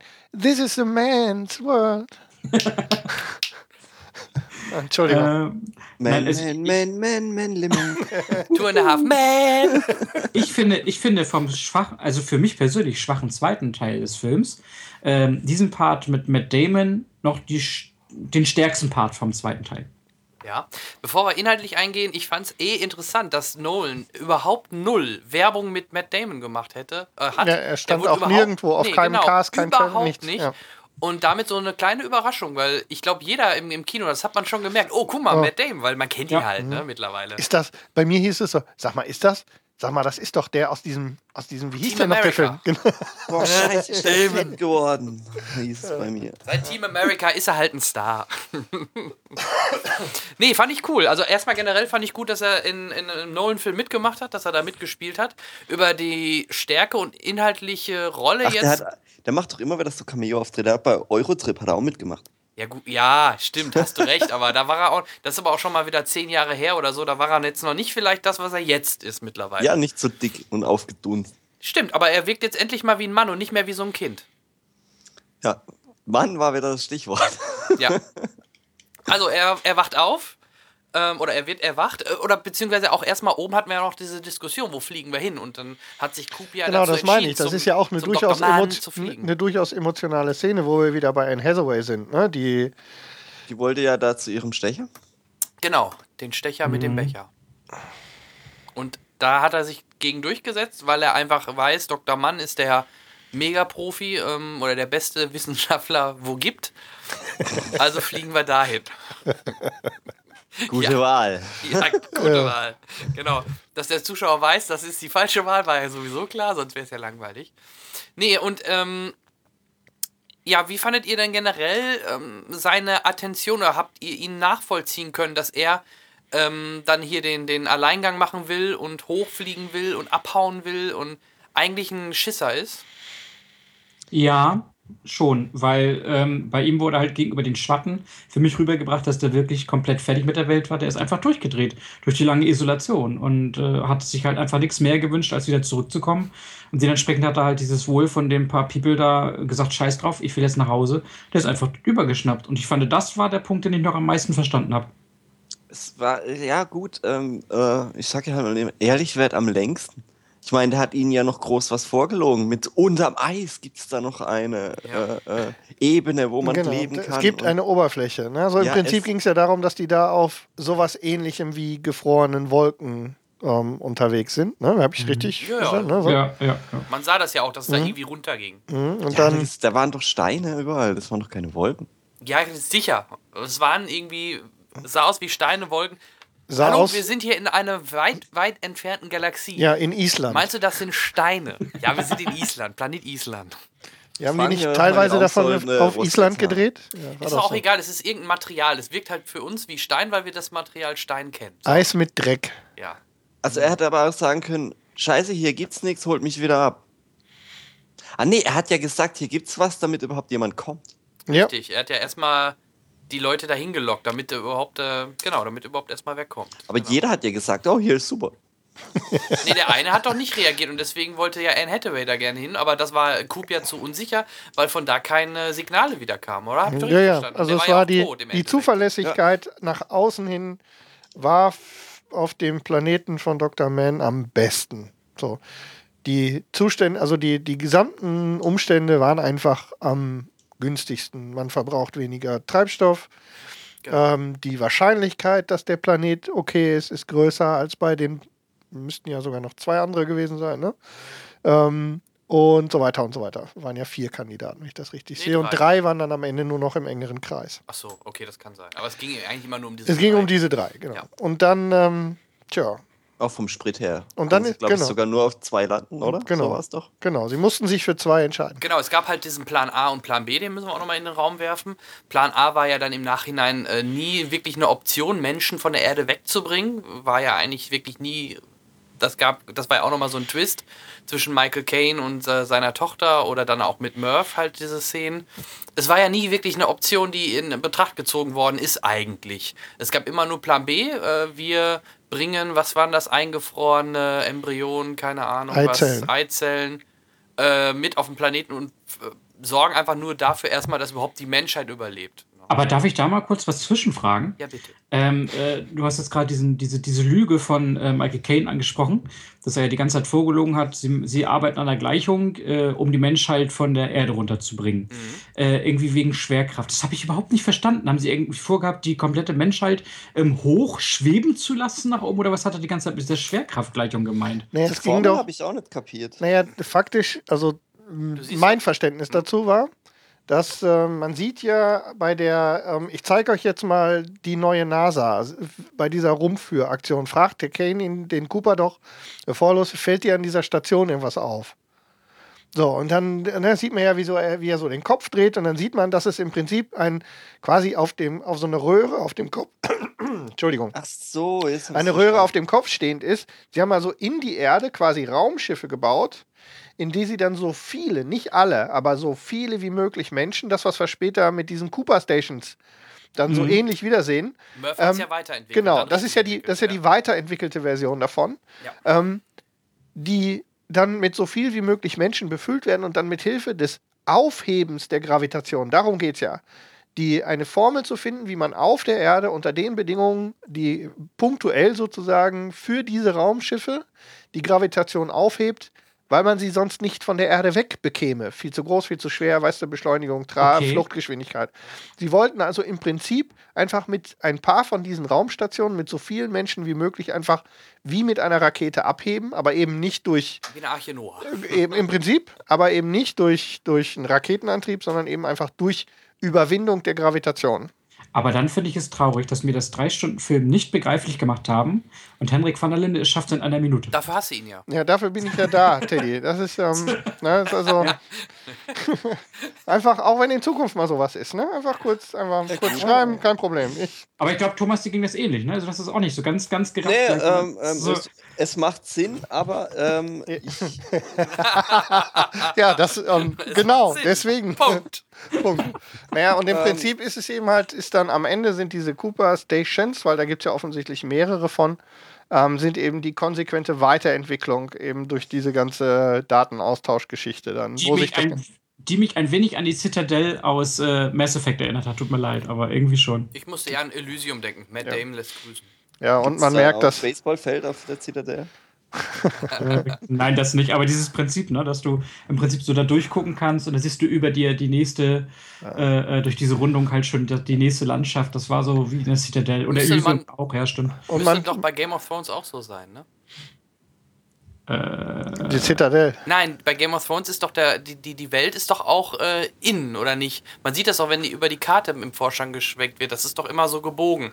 Das ist doch auch so. In der Mitte ist doch eine, ein Sonnenkern und der Planet nein. an sich ist doch so. Nee, ich glaube nicht. Kugel drin. Ich glaube nicht. Nein, nein, aber, aber finde ich diese, aber dieses Kugelbild, was, was wir jetzt hier wieder sehen, finde ich, dass, ähm, äh, dass ähm, sowohl Nolan als auch die Kollegen von Double Negative, die wieder die, die Special Effects gemacht haben, irgendwie einen Spaß an diesen, das Zusammenfalten von Räumen haben, offensichtlich. Ich meine, ja, was haben wir ja in Inception auch schon gesehen. Aber das ist ja das Prinzip dieser, dieser Einstein-Rosenbrücke, mhm. dass man halt einfach sagen kann, man nimmt ein Papier, ja, äh, mal zwei Punkte drauf, faltet das Blatt, Bleistift durch, dann weißt du, was eine mhm. Einstein-Rosenbrücke ist. Und äh, letztendlich äh, begleitet dieses Thema ja den, den, gesamten Film über. Sei es von der Anomalie an Anfang, vermeintliche Anomalie an Anfang, in, in, in diesem Bücherregal oder davor mit dem Staub, der da liegt, wo wir dann zum Schluss wissen, es ist letztendlich selber Cooper in seinem 50 Millionen Dimensionsraum da ähm, und so weiter und so fort. Also das, das finde ich schon alles äh, ganz in Ordnung. Und ich finde die Cooper Station fand ich auch ganz cool gemacht. Also äh, was ich dann wieder schwachsinnig fand, war, dass sie das Haus dahin gebaut haben von ihnen. Und, mm, ja, okay. Ja, Aber so weit sind wir ja noch nicht. Wir müssen noch mal. Er war halt der, der ja. Um euch noch mal einzufangen an dieser Stelle, weil wir merken, dass gerade auch wieder Interstellar offensichtlich Anlass zu viel Abschweifen geht. Wir können den, wir können den, den Dr. Man-Planeten vielleicht eben abschließen.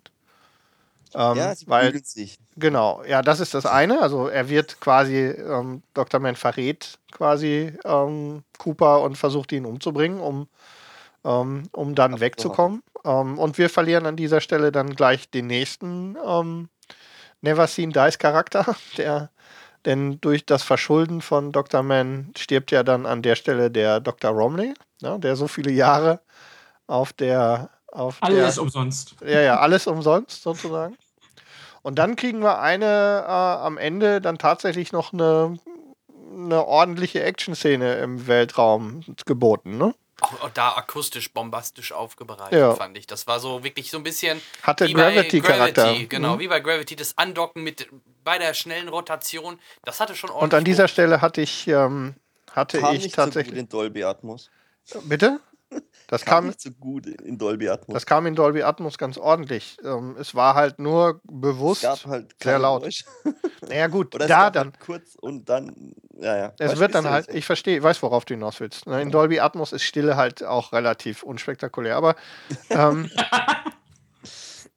aber worauf ich hinaus will an dieser Stelle, das war das erste Mal, dass mich dieser wirklich fast hypnotische Soundtrack von, von Hans Zimmer richtig gepackt hat. Also diese, die, die Szene, nachdem Dr. Mann flieht und dann durch die das Dummheit, verstanden, dann durch die Dummheit so dann diesen, dieses Andockmanöver verkackt und dann die Station ähm, quasi anfängt abzustürzen.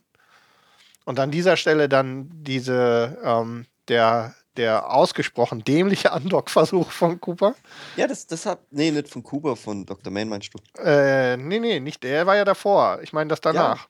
Ja, gut. Wo er dann mit diesem Länder, die haben ja noch einen ja, Länder über. Sich, genau, was sich so gedreht Genau, dass er dann die Rotation an, angleicht ja. und was ein ausgesprochen schwieriges Manöver ist, aber ähm, wir, ja wir nehmen das jetzt. Chance, die sie noch hat. Ja, ja, wir nehmen das jetzt auch mal so hin. Also ich, ich, da, kann ich wirklich gut mit umgehen. Und genau. Man war halt ein Idiot. Richtig. Ne, Idiot und Pilot ist, ähm, das sind zwei sehr unterschiedliche Berufsstände. und ähm, an der Stelle, das habe ich wirklich, das, also diese Szene hat mir aus, aus Action-Sicht wirklich gut gefallen. Und an der Stelle war, und ich wollte nämlich, habe ganz bewusst darauf gewartet, dass die kommt, ähm, nochmal auf den Soundtrack von Hans Zimmer ähm, zu verweisen. Der an der Stelle, also ich habe am Ende, habe ich, äh, habe selbst nur noch Sterne gesehen, weil das so gehämmert hat die ganze Zeit. Super. Ja, das hat so gezimmert die ganze aber Zeit. Aber er war manchmal oft viel zu laut. Also bei mir es ist aber Absicht, ne? Ich habe gelesen, ja, ja, Nolan hat ganz bewusst da ähm, das, da, die Mischung extrem laut gemacht. Die Und ich bin ja sowieso ein Freund, ich bin ja, bin ja ein Freund von lautem Kino. Ich mag Hans Zimmer Soundtracks immer. Ich finde sie immer toll. Ähm, hier haben sie einfach wieder wie die Faust aufs Auge gepasst. Wir haben im Prinzip, wenn man ehrlich ist, haben wir eigentlich nur drei drei Action-Pieces im gesamten Film. Und alle drei waren mit toller Musik untermalt. Äh, hat einfach gestimmt. Punkt Sogar dominant hat die Musik teilweise als Dialoge. Ne? Also da hast du echt gemerkt, die, waren, die Dialoge waren dann im Hintergrund ja, und die Musik war im Vordergrund. Ja. Ne? Ja, und richtig, wie gesagt, es fühlt sich richtig hypnotisch an. Das schlägt auf dich ein mhm. und holt dich in diese, in, in diese Drucksituation. Äh, ja, und ja, dann. Ich bekomme langsam Kopfweh. Ach, wegen der Musik. Ähm, ja, ähm, dann geht's weiter. Ähm, wir sollten das vielleicht. Äh, okay, die fliegen dann eigentlich Richtung Planeten. Coop weiß aber, die kommen da eh nie an, wenn er sich nicht äh, auch abdockt, weil sie dann leichter sind. Dann kommt sie noch bis dahin. Und im Endeffekt lässt er sich dann abdocken und fällt ins schwarze Loch. Ähm, da kurz, wenn wir gerade beim schwarzen Loch sind und bei dem, bei dem Wurmloch, ich fand A, da haben wir vorhin noch nicht drüber gesprochen, das Wurmloch sah optisch richtig geil gemacht aus. Also allein wie er wie das visuell versucht worden ist darzustellen, so ein Wurmloch, war schon sehr, sehr geil. Und das gleiche jetzt auch beim schwarzen Loch, auch aus der Ferne, sah das schon sehr imposant aus. Genauso auch der, das habe ich auch wo mal gehört, der Saturn wurde kritisiert, der sähe ja so aus wie Pappmaché. Aber wenn man realistisch eine Aufnahme hätte aus der Entfernung von dem Saturn, dann wird der halt so aussehen. Du siehst ja. halt nicht die einzelnen ähm, Asteroiden, die dort rumfliegen äh, im Asteroidengürtel so genau aus der Entfernung. Das sind so viele Millionen, dass es wirklich aussieht wie eine Scheibe, muss man sagen. Ne?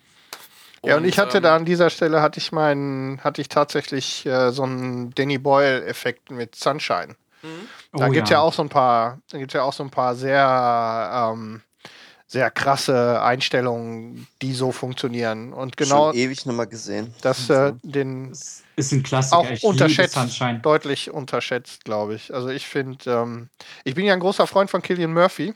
Ja. ja.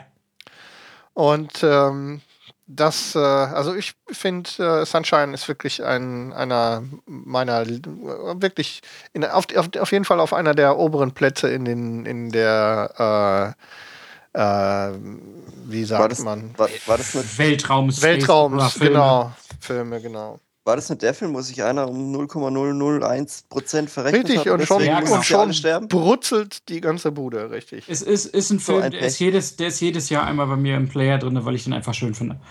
Der ist cool. Muss ich mal wieder anschauen. Auf jeden Fall. Mal gesehen.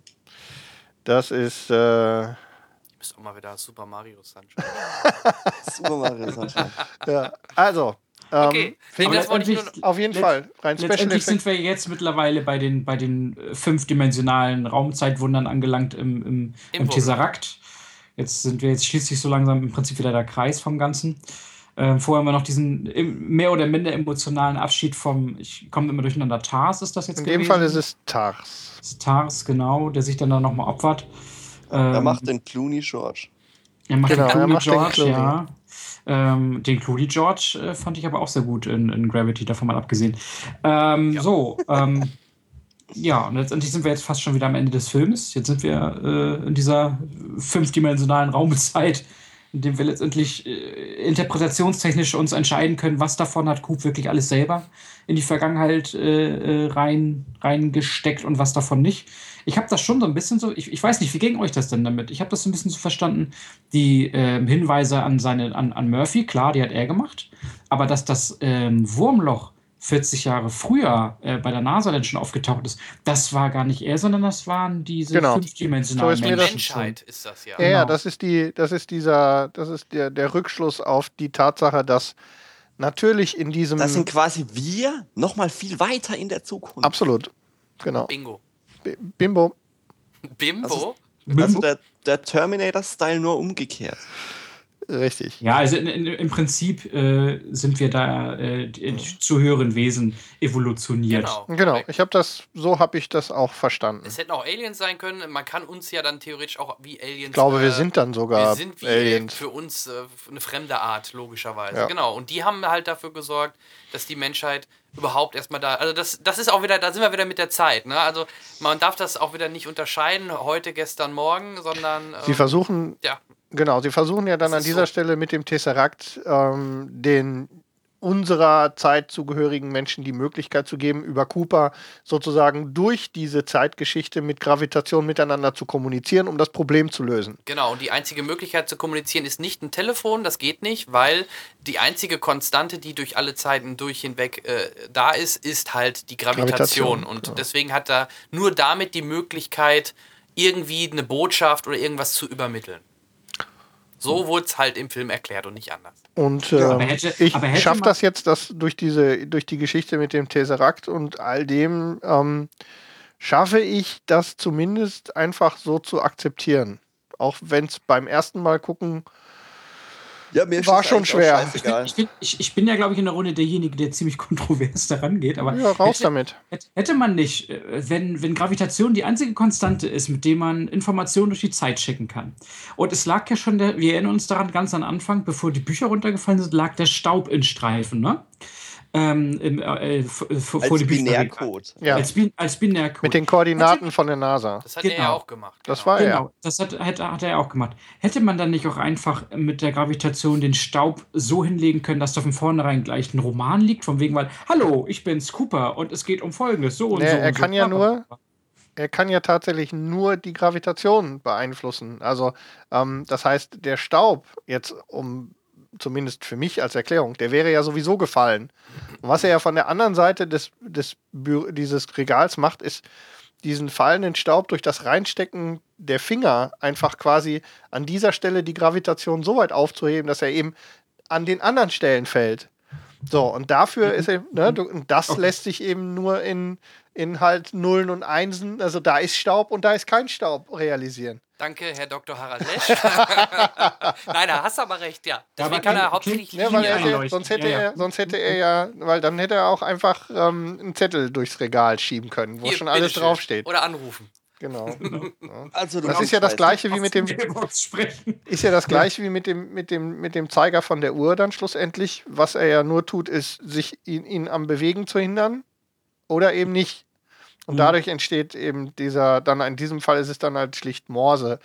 Und über Sinn und Unsinn, über diese Morse-Code-Geschichten, da dürfen wir ja dann auch nochmal streiten, weil was sie ja dann machen ist, an dieser Stelle transportieren sie ja dann, die, diese Botschaft beinhaltet ja die, Diese Formel? Quanteninformationen, die notwendig sind, um die Formel schlussendlich so zu ändern, dass diese Stationsgeschichte funktioniert.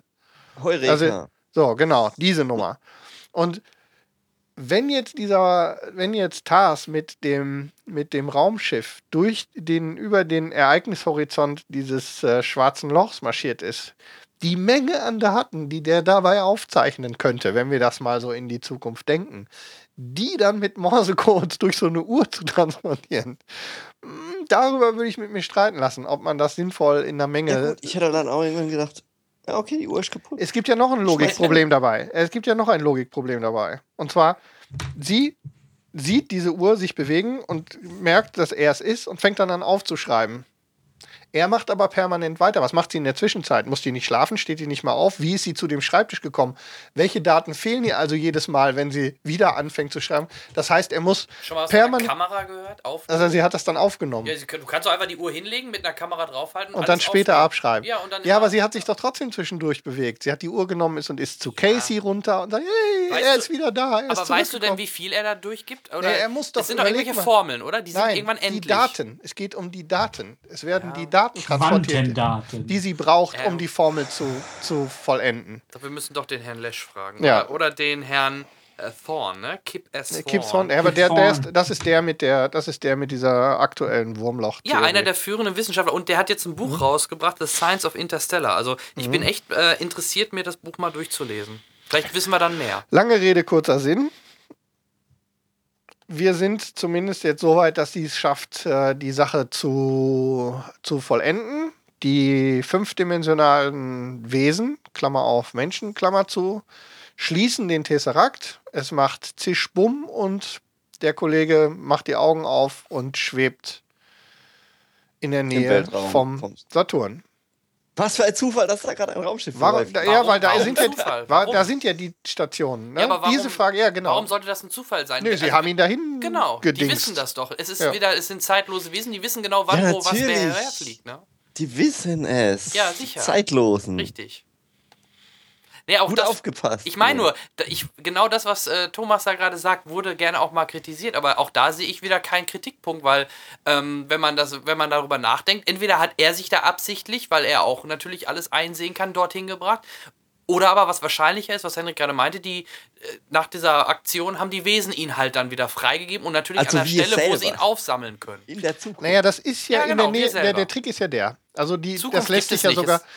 Wir gehen ja davon aus, dass diese Wesen auch das Wurmloch dahin gepackt haben für ja, die diese Wesen Reise. leben in allen Zeiten. Das genau. ist das Problem, Aber was sie Thomas haben hat. Der denkt immer, die wären in der Zukunft. Ja, der Trick.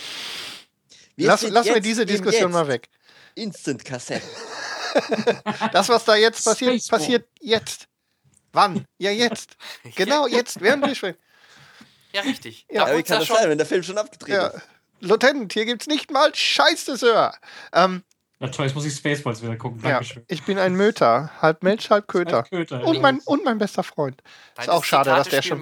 ist mal. auch schade, dass der schon tot ist. John Candy. Ähm, nein, worum, was ich meine, also eine mögliche Erklärung, wenn man überhaupt eine braucht, ist, sie schließen den Tesseract, sie wissen, es ist alles gut, die, die Daten sind transportiert, die Lösung kann gefunden werden und sie nehmen ihn und schieben ihn einfach, weil das ist ja in den, die Stationen, weil man sieht ja noch die, die, die Scheinwerfer von einem dieser Raumschiffe. Genau. Das ist ja in der Nähe von den Cooper Stations. Richtig. Sie haben ihn im Prinzip einfach wieder durch das schwarze Loch geschickt, theoretisch, und er landet genau an dieser Stelle, wo er auch quasi verschwunden ist. Da sind auch die Cooper Stations, weil die müssten ja theoretisch auch durchs Wurmloch, um zu dem neuen Planeten zu kommen. Korrekt.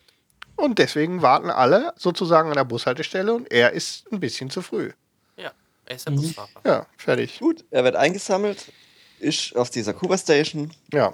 Dann sieht man da noch Zeitzeugen äh, äh, äh, im Doku-Style in diesem Museum. Ja, die so, gab es so, ja am Anfang so auch schon mal. Dann wird das, wird das genau, an, ja. da wird der Flashback vom Anfang sozusagen aufgelöst. Und dann Thomas kam die äh, äh, Tschüss Mama, äh, nee, Tschüss ähm, Murph Szene.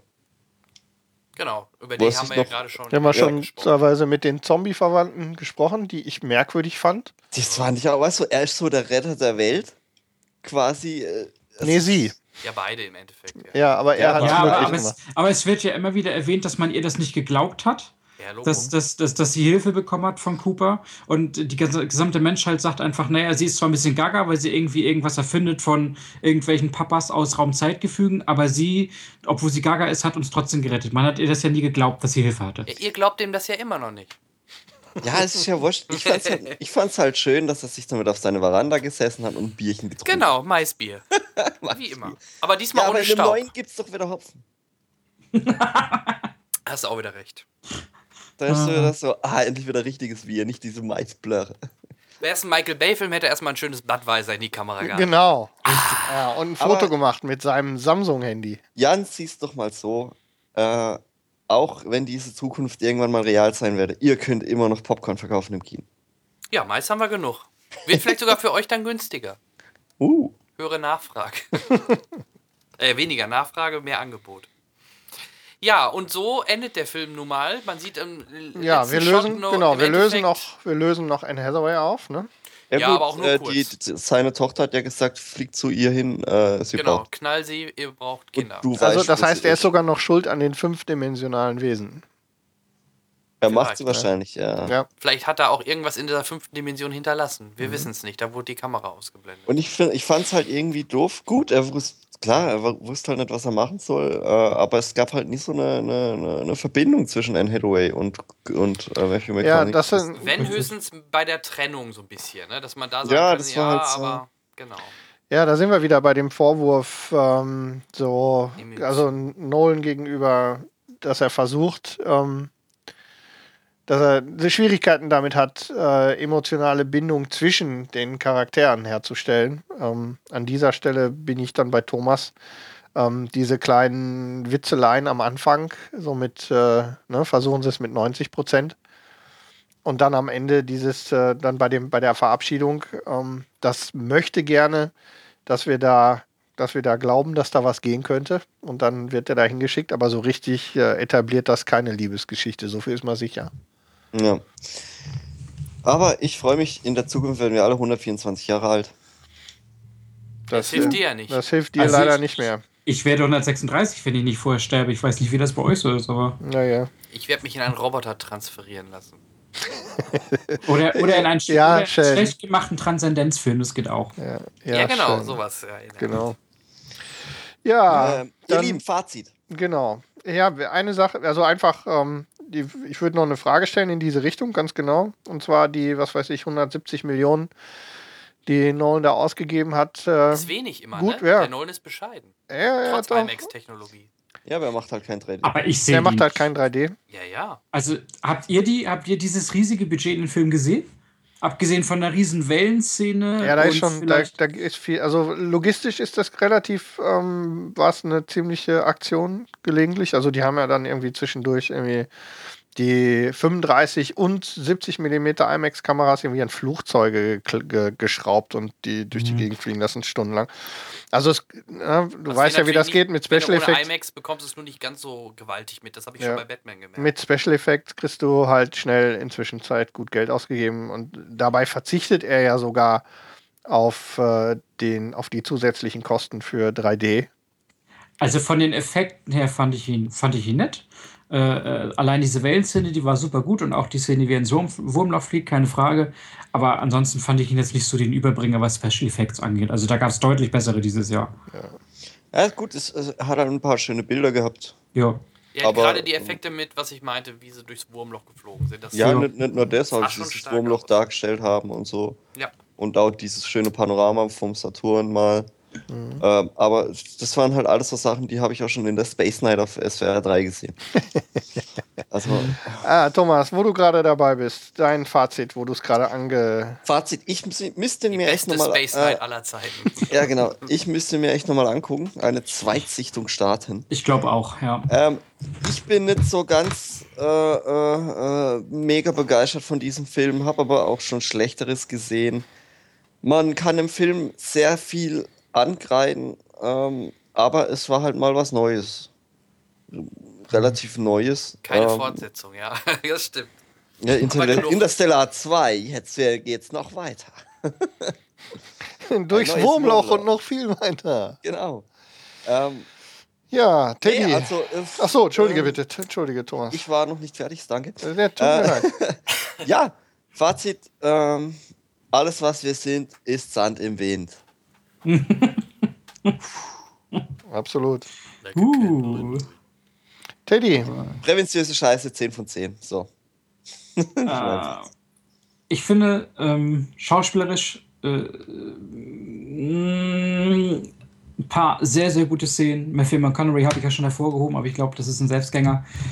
Anne Hathaway äh, hat mir in Batman, wie Thomas das ja schon ganz am Anfang mal gesagt hat, super gut gefallen. Hier ist sie ziemlich blass. Michael Caine macht das Beste aus seinem bisschen Rollenzeit, die er hat. Äh, ähm, der Großvater, wie heißt er gleich nochmal? Der, der, der den der Großvater spielt. wie, wie heißt er gleich? Lou. Lou. Ferengo. Nein, nicht, nicht, nicht der alte Hulk-Darsteller.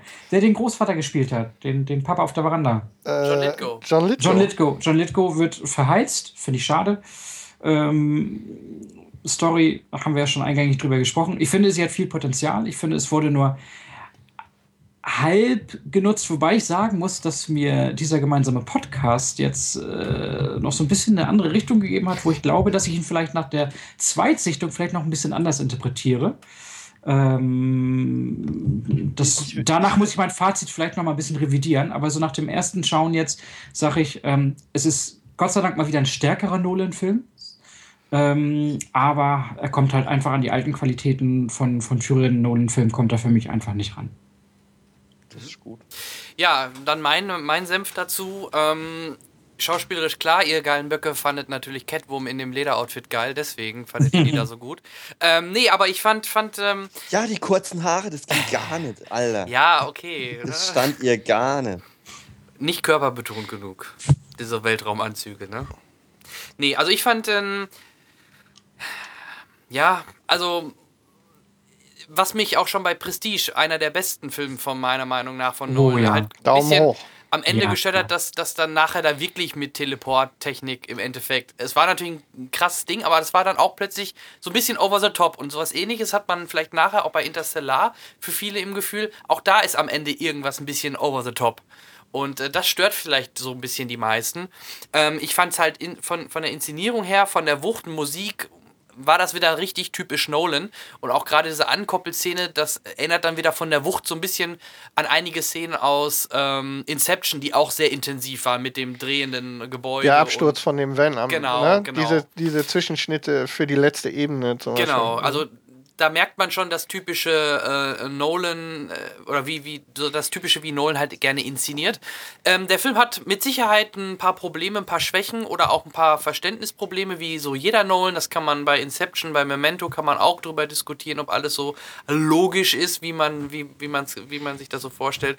In der Summe fand ich, ein, äh, es war ein starker Nolan, ja, es war mit Sicherheit da gebe ich euch auch recht, nicht der beste Nolan.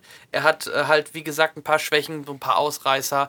Aber in der Summe hat mich der Film sehr gut unterhalten und im Gegensatz zum, ich sag mal jetzt Marvel Einheitsbrei, ohne das jetzt hey. böse gemeint zu haben, aber hey. ja, da können wir gerne noch mal drüber reden. Aber es ist, war halt, wie ihr auch schon sagtet, mal was anderes. Es war nicht äh, 0815 Storyline, sondern auch mal ein bisschen was Ausgefalleneres dabei und mit Sicherheit nicht perfekt, aber mir hat er, mich hat er sehr gut unterhalten.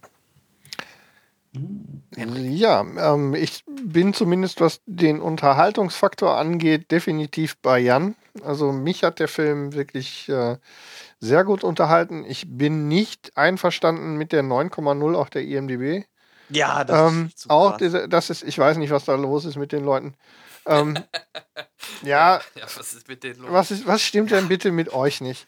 Aber da gibt es ähm, ja auch Riesenunterschiede bei YouTube, ne? Ja. Ein Robert Hoffmann, der dem 10 von 10 gibt von DVD-Kritik und dann diesen Typen, den Thomas da gepostet hat, der den Film komplett zerreißt. Also es ist kein... Am lustigsten bei dem Typ war, äh, wie, kann man, wie kann man einen Film mit einer Traumsequenz beginnen? Das ist äh, Filmstudentenkacke. Selber ja. aber ein riesen Nolan-Film, äh, äh Nolan-Fan ja. gewesen. Angeblich. Mhm. Glaub, wie, ich glaub, wie fängt denn nochmal Inception an? Ja, mit einer Traumszene. Der ganze Film ja. ist ein Traum. Ja. Also, lange Rede, kurzer Sinn. Ich bin, im Wesentlichen bin ich mit, mit Jan einer Meinung. Ähm, Im Gegensatz zu euch hatte ich ja schon das Vergnügen der Zweitsichtung. Mhm. Ähm, und zwar habe ich äh, ein, ein. Mit oder ohne Pause? Mit Pause. Eben, ich habe ihn nämlich ohne Pause gesehen und mir kam er extrem lang vor. Mm. Mich hat die Pause wie immer genervt. Also ich find, bin ja auch kein Freund von Pausen. Ich verstehe das nicht. Ich meine, der, der Mann schneidet einen Film mit Absicht in die Länge und ähm, das weiß ich vorher, wie lang der ist. Ähm, da muss ich halt äh, entweder, entweder kann ich es nicht aushalten, dann die Türen werden ja nie abgeschlossen, wenn man einen Nolan-Film guckt. Ähm, ich halte. Das sollte man machen. Ja, ich finde auch. Weil, ne, eigentlich, warum, warum müssen Menschen aufstehen, während sie einen Film gucken, auch wenn der drei Stunden lang ist? Oder Aber atmen. Ja, Was soll das geatmet? Halt die sollen einfach zu Hause bleiben. Man muss halt vielleicht auch mal aufs Klo. Ja, aber das kannst du ja machen. Katheter. Ja, aber dann geh aufs Klo. So, also so meine ich das. Also ich find, bin auch ja, kein Freund man, von. Man schämt sich ja dann immer, wenn man so die besten Blitze irgendwo mittendrin hat und dann. Ja. Entschuldigung, Entschuldigung. Mal, Entschuldigung. Um das, mit dem, um das mit den besten Plätzen und der Möglichkeit dann auch mal aufzustehen, nochmal aufzugreifen, denn das war meine Zweitsichtung. Ich hatte das wirklich große Vergnügen eine von nur vier in Europa zur Verfügung stehenden 70 mm ähm, oh. Analogkopien zu sehen und zwar im Zoopalast in Berlin. Mhm. Ähm, habe ich mir eine wirklich, äh, das war richtig nostalgisch. Also aus zwei Gründen. Erstmal ist das ein wunderschönes Kino. Ein wirklich wunderschönes Kino mit einem fantastischen Sitzabstand. Ein Riesensaal. Ähm, das, Bild, das Bild, das du auf Twitter mir gezeigt genau. hast, das fand ich sehr, sehr schön. Ja, ja die haben, äh, die, haben, ähm, die haben Liegesitze, die man so zurückklappen kann. Du kannst sie ja so, so nach hinten lehnen mit denen. Ähm, das alles in, in, in na, es ist Kunstleder, aber auf jeden haben Fall sehr gemütlich. Ein Saal? Nee, da sind, sind mehrere. Nein, nein, es sind fünf insgesamt, aber das Kino 1 ist das große, was ursprünglich ja, auch mal das Theater war. Ja. Ähm, und wie gesagt, analoge, sie haben sogar extra die alten analogen ähm, Projektoren mit neuen, mit neuen Objektiven ausgestattet. Und wie gesagt, es gibt eben nur vier. Dann ähm, heißt es noch Rattern hören.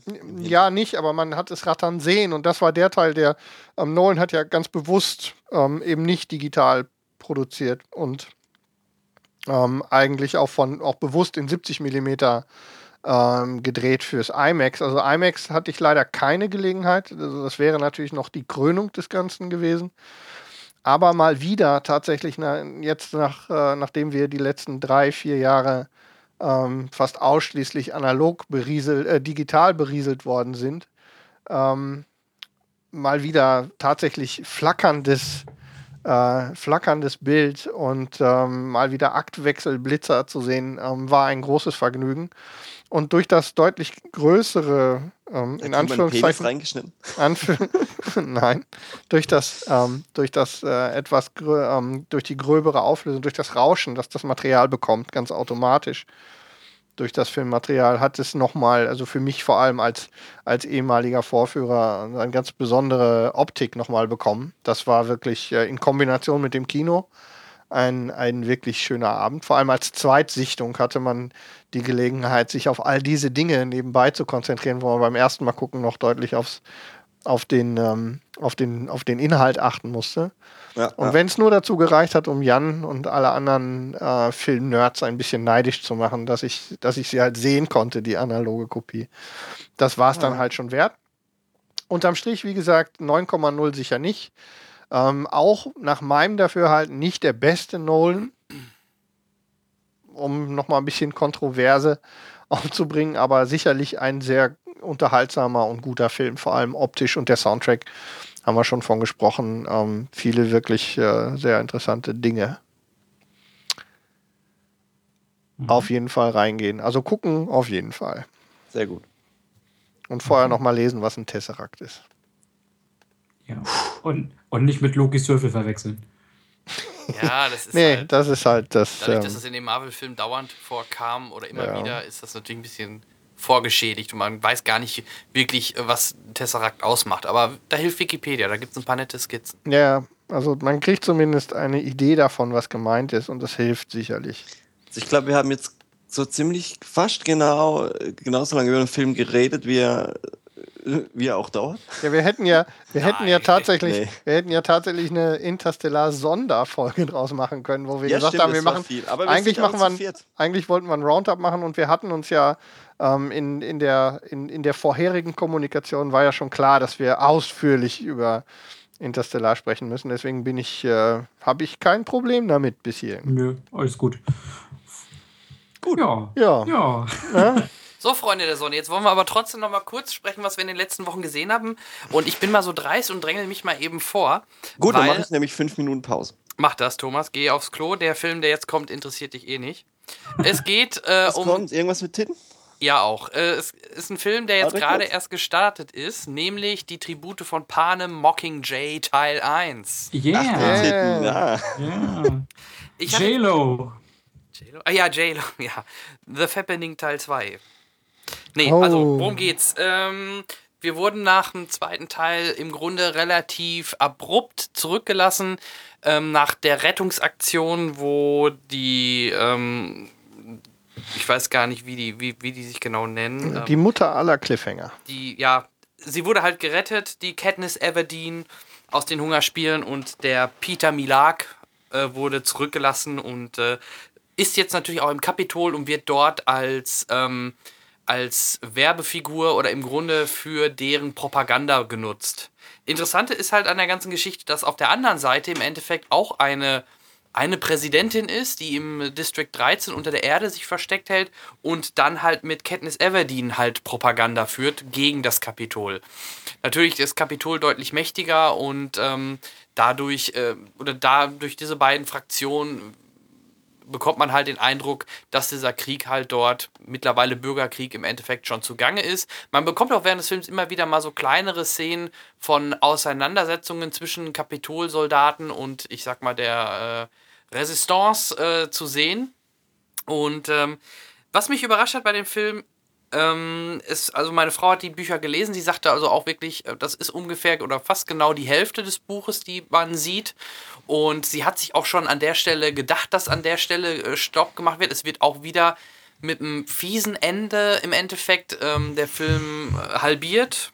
Und ähm, er ist auch nur etwas über zwei Stunden lang. Also ich denke, das hätte man vielleicht auch alles wieder in Heinfilm machen können. Dann wäre halt drei Stunden lang, dann wäre die Sache gegessen. Aber klar, man will ja Geld verdienen, kann man auch ein bisschen nachvollziehen. Ähm, was ich schade fand, die anderen Darsteller neben Jennifer Lawrence ähm, bleiben doch sehr, sehr blass. Auch Liam Hemsworth kann seinem Bruder nicht folgen, finde ich, in Sachen ähm, Screen-Präsenz oder Bildpräsenz. Und äh, Woody Harrelson hätte ich auch gerne mehr gesehen. Philipp Seymour Hoffmann war natürlich wieder schön zu sehen. Ich finde es eh interessant, dass scheinbar alle Szenen mit ihm schon abgedreht sein müssen, logischerweise. Auch jetzt für den, für den noch kommenden Teil nächstes Jahr ähm, muss er ja auch wieder die Rolle, äh, ist er in der Rolle. Er, er, ja. er, wird ja nicht umgebracht und er lebt ja noch und er muss ja weiter auftauchen. Also ist interessant, dass das alles schon abgedreht Die Frage ist, wie viel, wie viel Back-to-Back-Zeit sie für ihn schon grundsätzlich, ähm, wahrscheinlich ist es tatsächlich ein echter ein echter Glücksfall in diesem das Zusammenhang, dass sie schon Gelegenheit hatten, ja. ähm, durch, die, durch das Back-to-Back, äh, durch die Back-to-Back-Planung schon alles mit ihm im Kasten zu haben. Vielleicht sogar dadurch, dass er irgendwie, was weiß ich, äh, andere Projekte, bla, dass er so wirklich Gas gegeben haben. Oder es ja. gibt wieder irgendwie weiß ich nicht, digitales. Glaube ich nicht. Also ich glaube wirklich, aber vor allem er taucht auch nicht selten mhm. auf. Also er hat schon eine relativ große Rolle da in der ganzen Konstellation. Ähm, Habt ihr ihn in El Capone gesehen? Äh, El Capone habe ich noch nicht gesehen, nee. Aber ich bin generell ein Freund von ihm. Ich sehe ihn sehr gerne. Müsst ihr unbedingt machen. Mhm. Schreibe mir auf. Ich sehe auch zum Beispiel gerne Stanley Tucci, der auch natürlich wieder oh, auftaucht ja. als Flickerman. Ähm, sehr, sehr schön. Dann natürlich für unseren Teddy, äh, gute Nachricht, wenn das nicht schon weiß, Natalie äh, Dormer spielt mit, ne? Ach was. Ja, eine sehr coole Rolle. Ähm, diesmal okay. nur mit halbem Haupthaar, die andere Hälfte ist wegrasiert, sehr cool. okay. ähm, also, wer es nicht weiß, sie spielt in äh, Game of Thrones mit. Ja. Yes. Und ähm, ja, sie taucht auch auf, erkennt man auch sofort, finde ich. Das Und, Luda. Äh, das Luda, genau. Ähm, ich möchte nicht zu viel über den Inhalt verraten, ich möchte aber sagen, ähm, der Film ist kein Actionfeuerwerk. Es fehlen natürlich komplett die Hungerspiele, die es da diesmal logischerweise nicht gibt. Man hat einfach nur diesen Konflikt.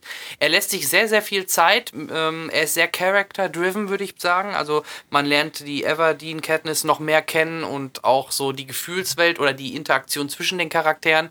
Es gibt natürlich ein paar Action-Szenen, aber ohne Flachs, die halten sich extrem in Grenzen. Trotzdem schafft es der Film schon, diese Spannung über diese zwei Stunden aufrecht zu erhalten. Aber was mir nach dem Film dann doch aufgefallen ist, man merkt einfach, ja, ähm, da kommt eigentlich noch der Hauptteil. So, so wirkt es leider ein bisschen. Ähm, ich habe halt zum Beispiel vorab gedacht, okay, die gehen dann wahrscheinlich irgendwie durch die, äh, durch die Distrikte, kämpfen sich da mehr oder weniger durch. Irgendwann stehen sie vor dem Tor äh, von District 1, also vom Kapitol, und dann machen sie irgendwie einen Schnitt. Aber es kommt ganz anders, als man denkt, meiner Meinung nach. Also ich fand jedenfalls, dass das ganz anders kam, als ich mir das erwartet habe. Deswegen in der Summe, ähm, ja, wer äh, Tribute von Panem mag, sollte den natürlich sowieso sehen. Macht Sinn, alleine für den nächsten Teil.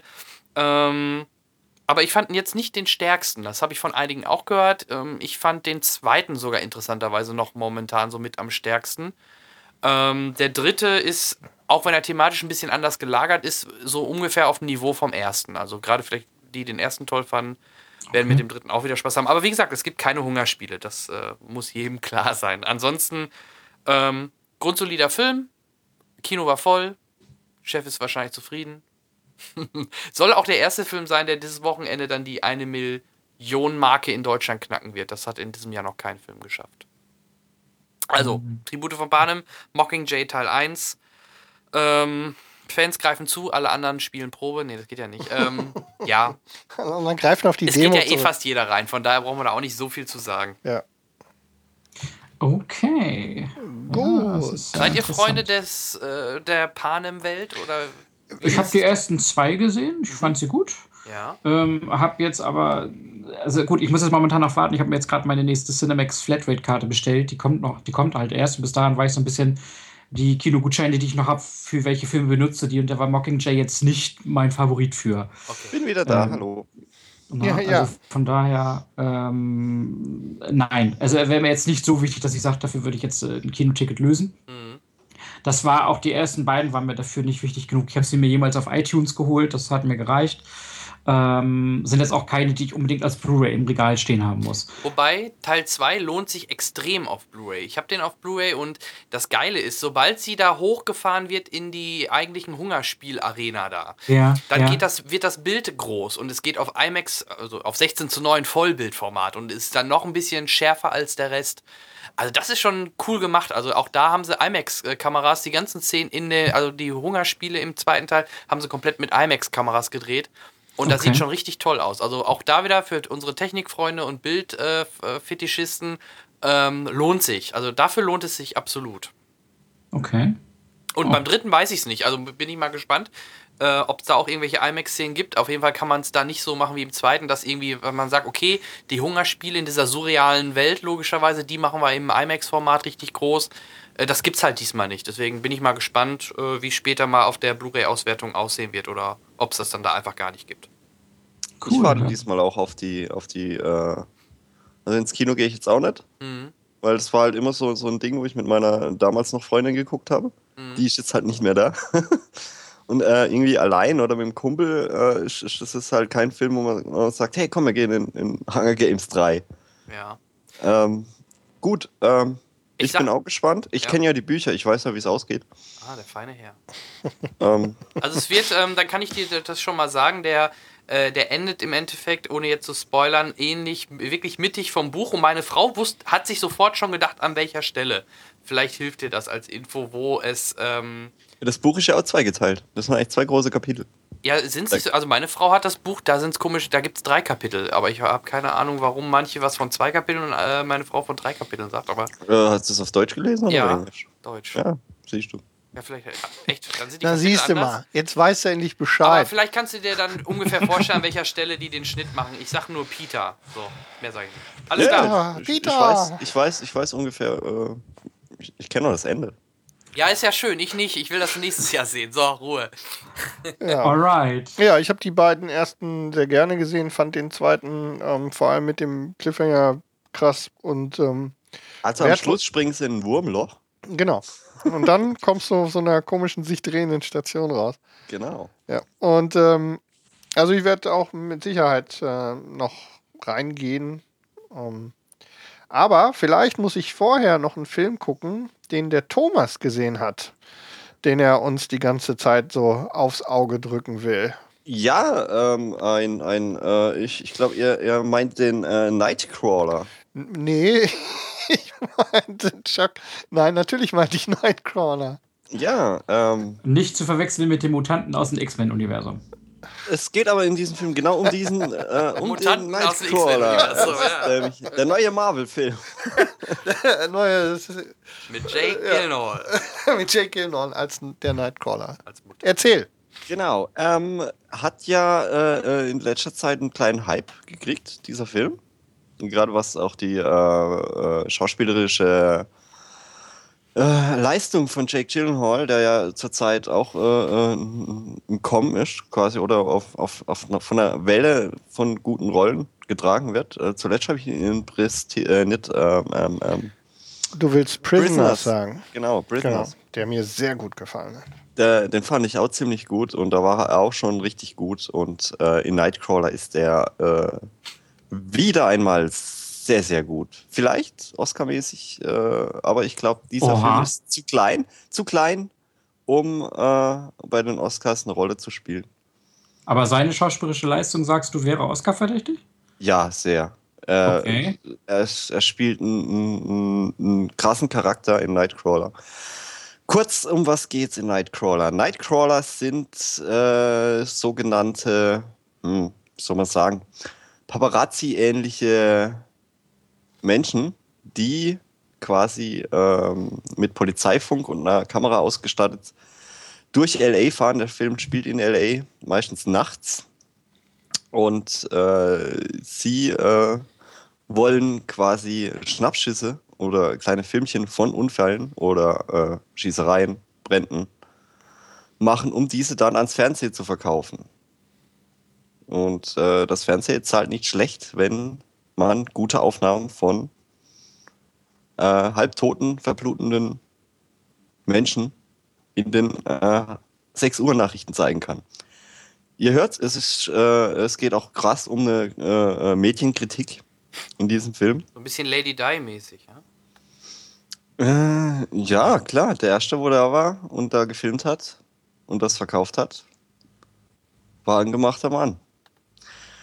Ähm, Louis Bloom heißt äh, Jake Gyllenhaals Charakter. Ein äh, kleiner Tagedieb, Tagelöhner.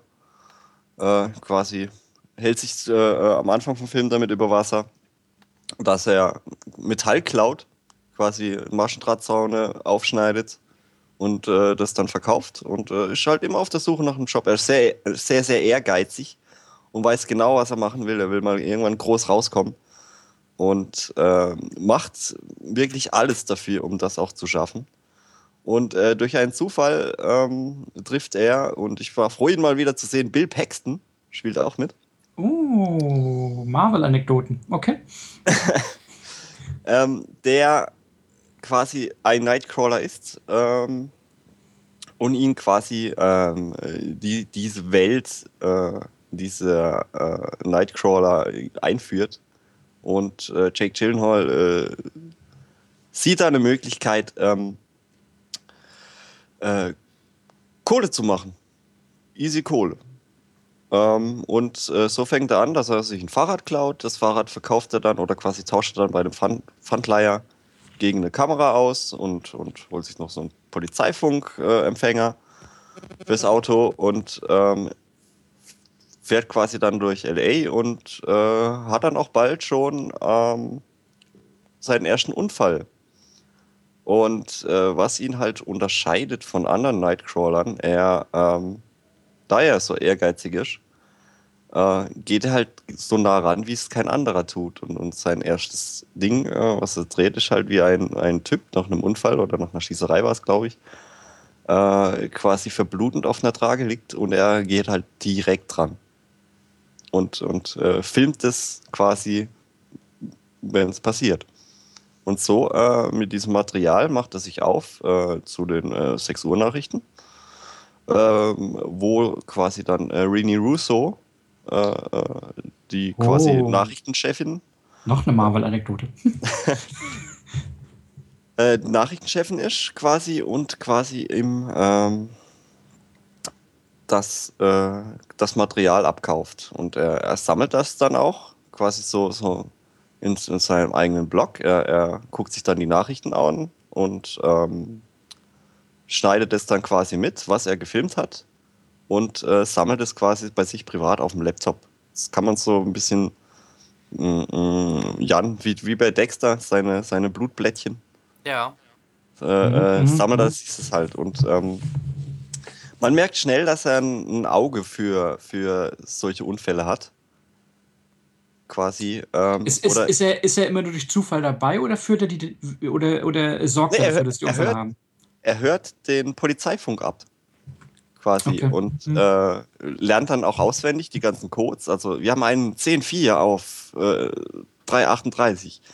Äh, quasi, die, die, die sagen ja nicht am Polizeifunk hier, äh, gibt es eine Schießerei hier, da und da. Wir haben, wisst ihr, wie ich meine.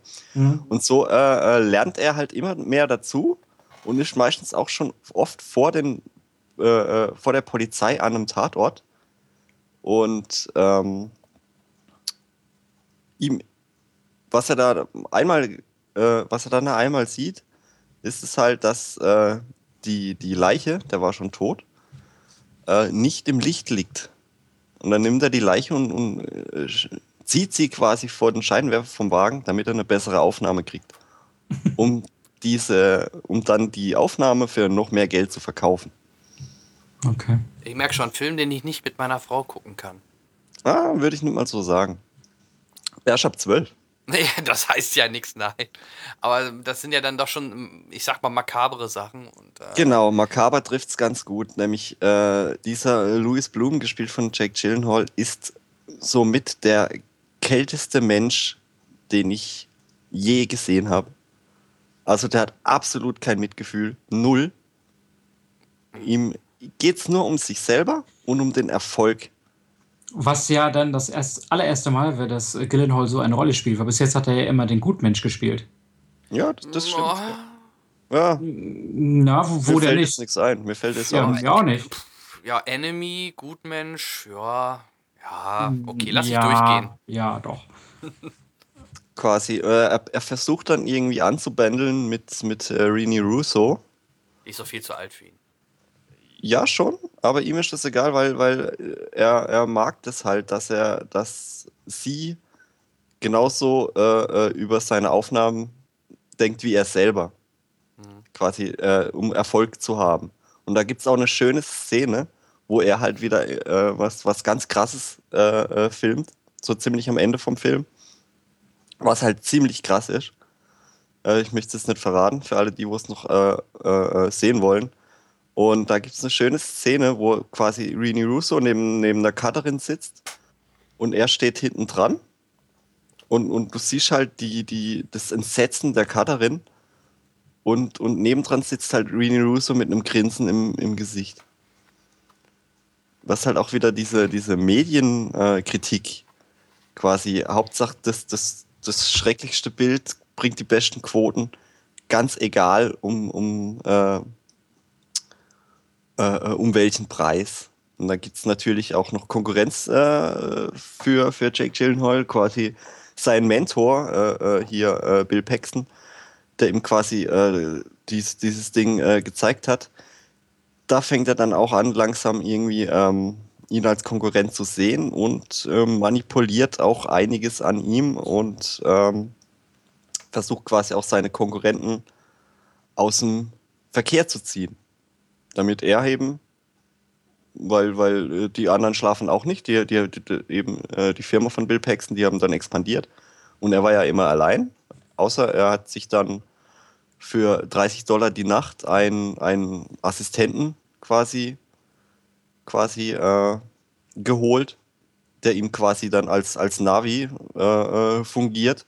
Also kann man sich so vorstellen wie bei, bei, bei der Rallye äh, äh, vier links, drei rechts, quasi ihm halt den, schnellsten Weg mit Navi und Handy äh, zum Tatort führt und ähm, krasser Film. Krasse Leistung von äh, Jake Gyllenhaal, der hier ein, einen unfassbar unangenehmen Charakter spielt. Äh, Gerade auch äh, der, der, der Showdown dann am Schluss, wo er quasi Beweismaterial der Polizei vor, äh, vorenthält, um ein krasses Finale für sich selber zu inszenieren, um quasi sein Meisterwerk abzuliefern. Mhm. Okay, ja, klingt gut. Also ich werde mir ja. auf jeden Fall angucken. Er ähm, ist sehr ruhig. Er ist sehr ruhig. Er spielt meistens nur nachts. Es sind nur ein, zwei Szenen, die tagsüber sind. Meistens ist es nachts. Erinnert dann auch ein bisschen so an Drive. Mhm. Auch wenn ihm der, der, der, der, der gute Soundtrack eben fehlt. Ähm, ja, und er ist sehr ruhig. Er ist sehr ruhig erzählt, aber immer sehr, sehr spannend. Auch, auch gerade dieses, äh, diese, das, das, das, der Showdown quasi am Ende ist sehr, sehr ruhig erzählt. Aber du sitzt halt da und wirst halt in den Sitz gedrückt und denkst, oh Gott, oh Gott. Der hey, Showdown ist meistens am Ende. Aber ja. ich meine, ich kann es mir schon ganz gut vorstellen, weil er ist ein Schauspieler, der hat mir äh, ähm, schon im Prisoner an der Seite von äh, Hugh Jackman sehr, sehr gut gefallen. Ja. Und auch, auch äh, darf man jetzt als Mann drüber denken, wie man möchte, aber Brokeback Mountain äh, äh, war letztendlich auch einer seiner Durchbruchfilme, in denen er eine, eine Wahnsinnsrolle gemacht hat. Ich letztendlich. Fand den gut. Ne? Und äh, ähm, ich kann mir das schon gut vorstellen. Dass er jetzt so gut von Schauspiel ist, hätte ich jetzt nicht gedacht, wobei ich das Thomas ungesehen glaube. Er macht halt ähm, halt ganz viel über seine Augen. Also das ist aber, das ist aber ein typisches äh, Gyllenhaal-Phänomen, dass er sehr, sehr viel über seine Augenmimik äh, äh, mit Gestikulierung halt auch irgendwie hinkriegt. Das ist so was ganz Typisches für seinen Charakter, äh, für, für, für diesen Mann halt. Also danke für den Tipp. Ich äh, glaube, den ja. muss ich mir dann doch eher angucken, als ich gedacht habe. 8,2 auf der IMDb. Ja, okay. knapp 22.000. Also erst jetzt noch. Ihr solltet noch schnell ins Kino gehen bevor der Hobbit startet, weil äh, lang wird er wahrscheinlich nimmer durchhalten. Also bei mir kommt er nur noch einmal am Tag und das um 16 Uhr. Und äh, ich äh, habe mir äh, die Chance nicht nehmen lassen, gestern noch schnell ins Kino zu gehen, damit ich heute diesen Film sehr, sehr empfehlen kann. Also mich hat er echt umgehauen. Okay. Und äh, ich freue mich auf die DVD, äh, Blu-ray. Und quasi das, das Ende ist, ist halt knüppelhart. Ich habe ein ganz anderes Ende erwartet wie es dann wirklich aufgehört hat, war, war krass. Okay. Fantastisch. Nightcrawler. Werdet ihr ihn euch angucken? Ich werde ihn auf jeden Fall angucken nach deiner Beschreibung. Ähm, hoffe, dass ich das relativ zügig dann äh, über die Und Bühne Der Trailer verrät halt auch gar nichts über den Film. Ja, das der, der, der, Trailer bringt nur ein bisschen so die Stimmung rüber, aber äh, das, ja, ich kann mich an, krass, ich ne? kann mich daran erinnern, dass es so ein bisschen ähm, tatsächlich so eine Drive-Anmutung hatte, ohne den, ohne diesen, den, den Soundtrack. Was, ich weiß nicht, das, was ich mich von einem der Trailer oder an dem Trailer erinnere, ebenso Autoszene und ähm, ja, genau, da, da, da gab es halt diese eine Autoszene, mhm. wo er, die war halt auch ganz krass. Das gehört auch zu einem Showdown dazu. Ähm, das, das müsst ihr euch angucken. Und auch die Beziehung zwischen, zwischen äh, äh, äh Lou Bloom und also quasi. Äh mhm. cool. Ja. Hallo? Ich glaube, da ist der Thomas gerade weg. Das klingt ein bisschen so. Ähm, während wir darauf warten und gucken, dass es den äh, Thomas wieder zu uns zurückspult, ähm, vielleicht hast du noch was, Teddy, was du noch hier lassen willst. Ja, äh, zwei Kleinigkeiten und eine längere. Äh, ich versuche mich aber grundsätzlich ein bisschen kompakt zu halten dabei. Ähm, ist einmal eine Empfehlung, die so letzte Woche erst wieder durch Zufall bei mir im Blu-ray-Player gelandet ist, aus dem Jahre 2009. Das ist der Film Moon mit oh. dem Hauptdarsteller äh, Sam Rockwell, Richtig. einen sehr, sehr geliebten Schauspieler von mir, auf den ich sehr hohe Stücke halte. Ja. Und der Film ist gemacht von Regisseur Duncan Jones, äh, den ich grundsätzlich auch immer sehr, sehr gerne mag. Ähm, und ist für sich gesehen schon so ein kleines Kammerspiel. Weil ja. Moon spielt letztendlich eigentlich nur Sam Rockwell und Sam Rockwell. ja, ich kann mich gut erinnern, ich glaube, äh, damals hatte der Jan Moon aufs Tablett gebracht und wir haben uns äh, den hat, der stand dann auch auf meiner Nachholliste, was ich dann auch gerne getan habe. Ja. Und äh, da hat, ähm, da haben wir uns sehr positiv geäußert. Vor allem es über ist, Sam Rockwell. Moon ist super. Ist, äh, er ist, Sam Rockwell ist für mich einfach ein, ein toller Schauspieler. Ich mag seine Art sehr gerne. Ähm, man kennt ihn vielleicht auch aus äh, ähm, einer, ähm, wie heißt er jetzt? Sky Ritchie? Ähm, aus einer äh, Rock'n'Roller heißt der Film. Vielleicht kennt ihr ihn der eine oder andere. Hallo? Hallo? Alle, alle, weg? Jetzt sind alle weg. Hallo? Das schneiden wir gleich raus. Jetzt muss ich es eben neu anrufen. Hallo? Ah, da bist du wieder. Entschuldige bitte. Ähm, da war gerade ein, äh, ein durch den, den, den raus, durch das Rausfliegen von Thomas ähm, bist du gerade auf Halten gewesen, kurz. Ach so, ich war ja. weg. ja, du müsstest halt ähm, einfach äh, zwei, drei Sätze nochmal anfangen. Ja, kein, bei kein bei, bei äh, Sam Rockwell waren wir. Kein Problem. Also, äh, auf Sam Rockwell bin ich so ein bisschen durch den äh, Guy Ritchie-Film Rock'n'Roller aufmerksam geworden, wo er so einen kleinen, durchgedrehten Gangster spielt. Äh, und dementsprechend bin ich so ein, so ein kleiner, verkappter Fan von Sam Rockwell. Und ähm, ja, Moon spielt, wie der Name es wohl vermuten lässt, äh, äh, auf Mond, respektive Wintermond, auf so einer kleinen Raumstation, wo er halt seines Dienstes geht und er halt bald in, in Rente gehen möchte, also sein Dreijahresvertrag halt ausläuft. Und irgendwie merkt er, dass er da nicht so ganz alleine auf der Station ist, aber ähm, ähm, ja, ich möchte da gar nicht mit, mit Absicht gar nicht so viel drüber verraten.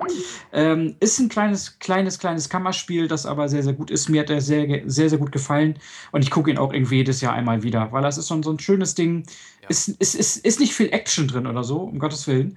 Aber ist äh, auch schauspielerisch ein, ein richtiges Brett, finde ich, weil es ist gar nicht so einfach, alleine zu spielen, finde ich.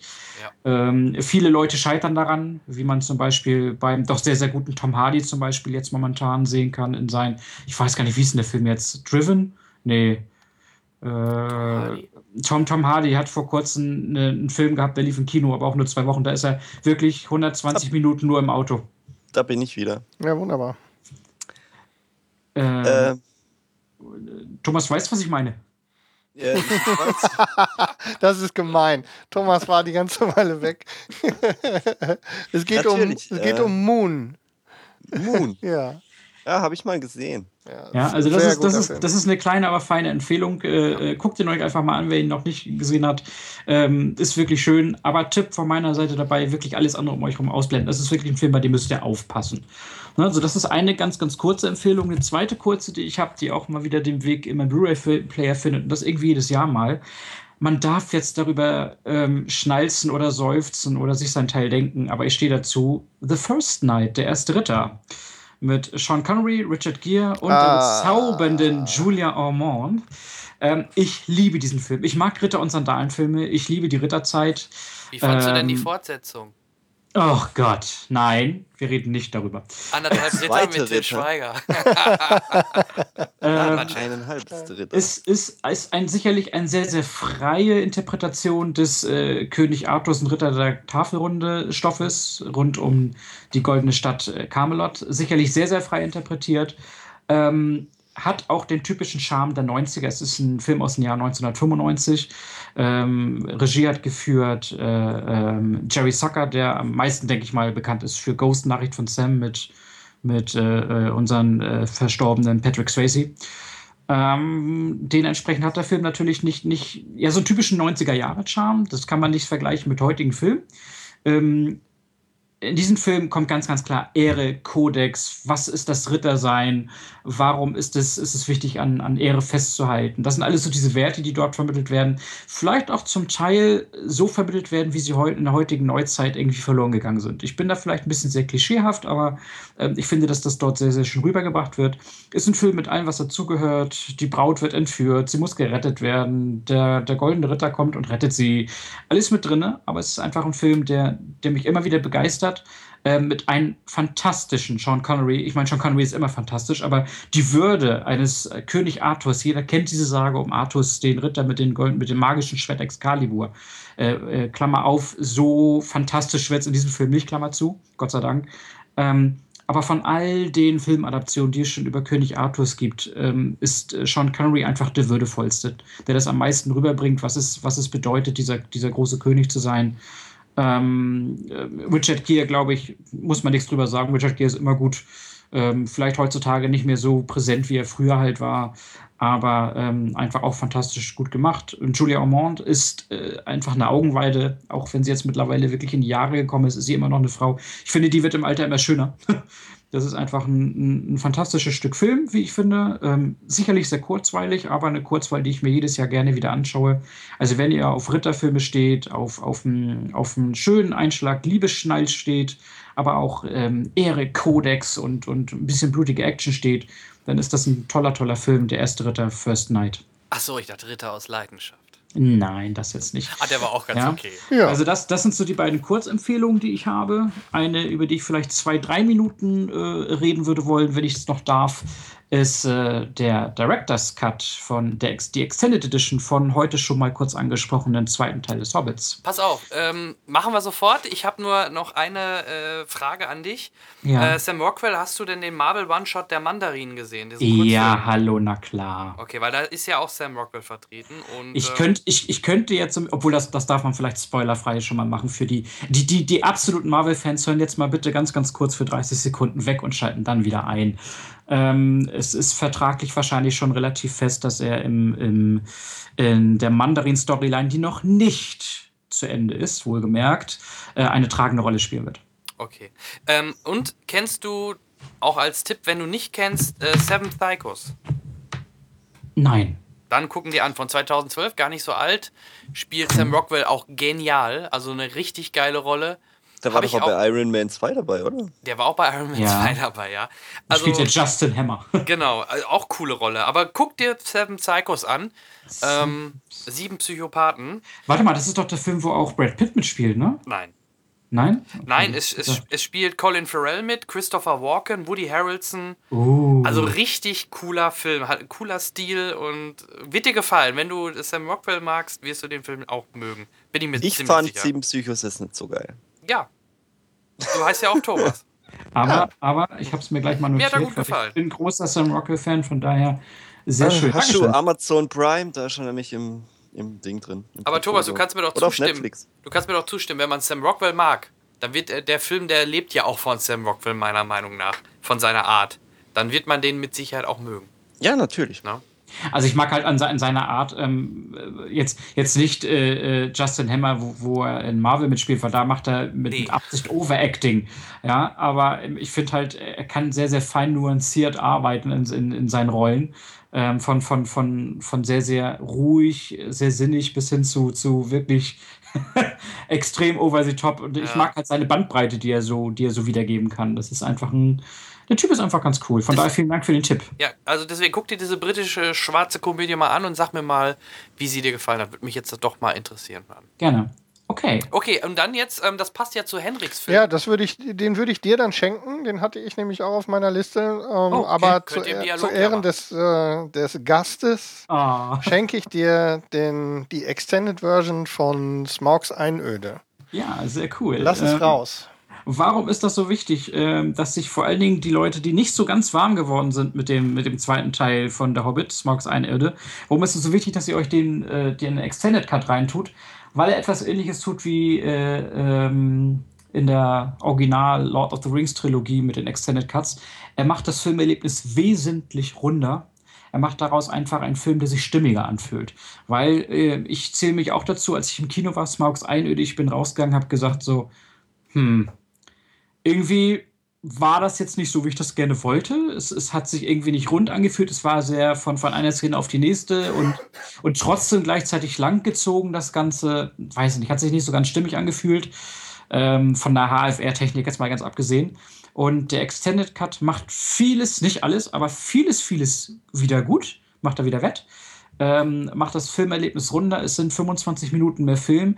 Sind sicherlich in der ersten und in der mittleren Hälfte des Films wesentlich mehr Szenen. Zum Ende hin gibt es sehr, sehr wenig neue Szenen dabei aber es wirkt alles dadurch wesentlich runder. Ich äh, erzähle mit Absicht nicht was, weil das äh, lasst das einfach äh, selber auf euch wirken. Danke. Ähm, ähm, das, das, das, das, das aber einordnen, äh, also in die, in die Gegend einordnen kann man es ja schon. Also soll es ja nicht erklären. Also ich habe ich hab ja. die Blu-ray 3D-Fassung also, zu Hause, ich habe es noch ja. nicht gesehen, aber ihr könnt gerne also, also die Richtung sagen. Ne? Ich, ich, ich, ich nenne mal so ganz, ganz grob ähm, also es gibt ein, ja zum Beispiel ein, ein, ein Beispiel, ein Beispiel ähm, ähm, Gandalf geht zum Ring der Nazgul äh, zum, zum, zum Grab der Nazgul. Und in der normalen Edition hat man sich immer so gefragt, äh, wie ist er jetzt darauf gekommen, da hinzugehen? Und das wird so innerhalb von anderthalb Minuten abgehandelt und fertig. Das, das wirkte immer nicht so ganz rund und es gibt eine ganz, ganz entscheidende Szene die, im Extended Cut. Ja, das ist die Szene, die man in der Kinofassung sieht, wo er diese Stufen an dem Hang hochgeht genau, und dann plötzlich bei diesem zerschlagenen Tor steht.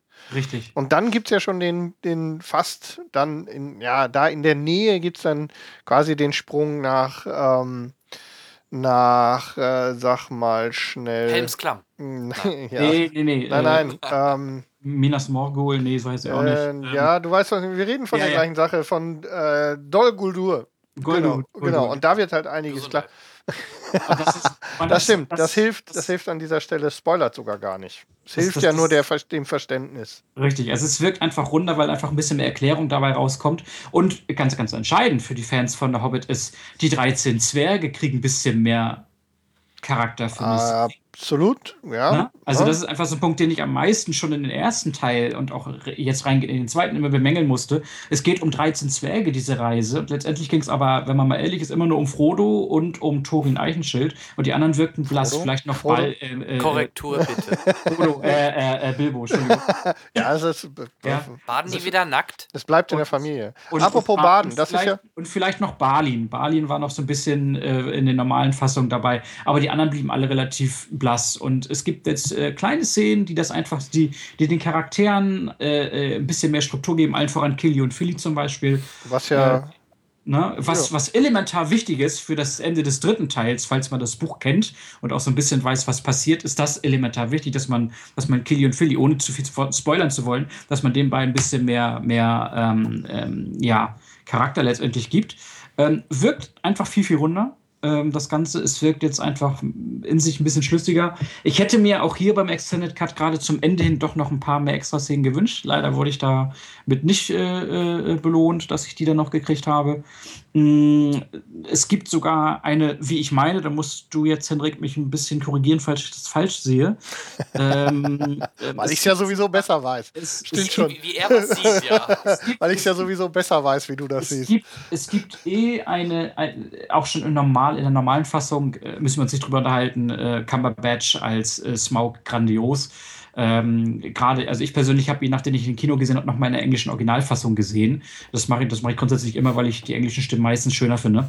Und ich liebe Cumberbatch Originalstimme. Ähm, ähm, aber diese eh schon recht langgezogenen Szenen mit Smaug werden im Extended Cut noch um eine Szene erweitert, die dieser ganzen Bedrohung von Smaug wesentlich mehr Element geben. So, weil er wirkte ja schon immer gefährlich, aber man hat sich so gedacht, ja mein Gott, man hat schon Nazgul-Geister gesehen in der, in der Ring-Trilogie und jetzt ist er, ist vielleicht ein bisschen größer, aber ist er deswegen jetzt gefährlicher? Hm, hm, hm. Und ähm, ich finde, dass das Ganze jetzt vom, vom Gefahrenpotenzial her mehr transportiert wird, besser transportiert wird und bin gerade durch diesen Extended Cut jetzt mehr mehr gehypt äh, äh, ähm, auf den dritten Teil, als es vorher war. Weil vorher war das so, ja, gut, der dritte wird sicherlich nett werden, wird vielleicht ab und zu mal so Herr der Ringe-Stimmung haben. Da habe ich tatsächlich, Das, äh, da habe ich tatsächlich so. eine Information für dich. das, das, das war so, aber äh, jetzt freue ich mich mehr drauf, bin ziemlich gehuckt drauf und ähm, ja, also wer ihn noch nicht gesehen hat, ähm, auch wenn ihr vielleicht nicht ganz warm geworden seid mit der normalen Kinofassung, schaut euch den Extended Cut an, weil er wirkt um einiges besser. Das ganze Filmerlebnis wird, wird runder.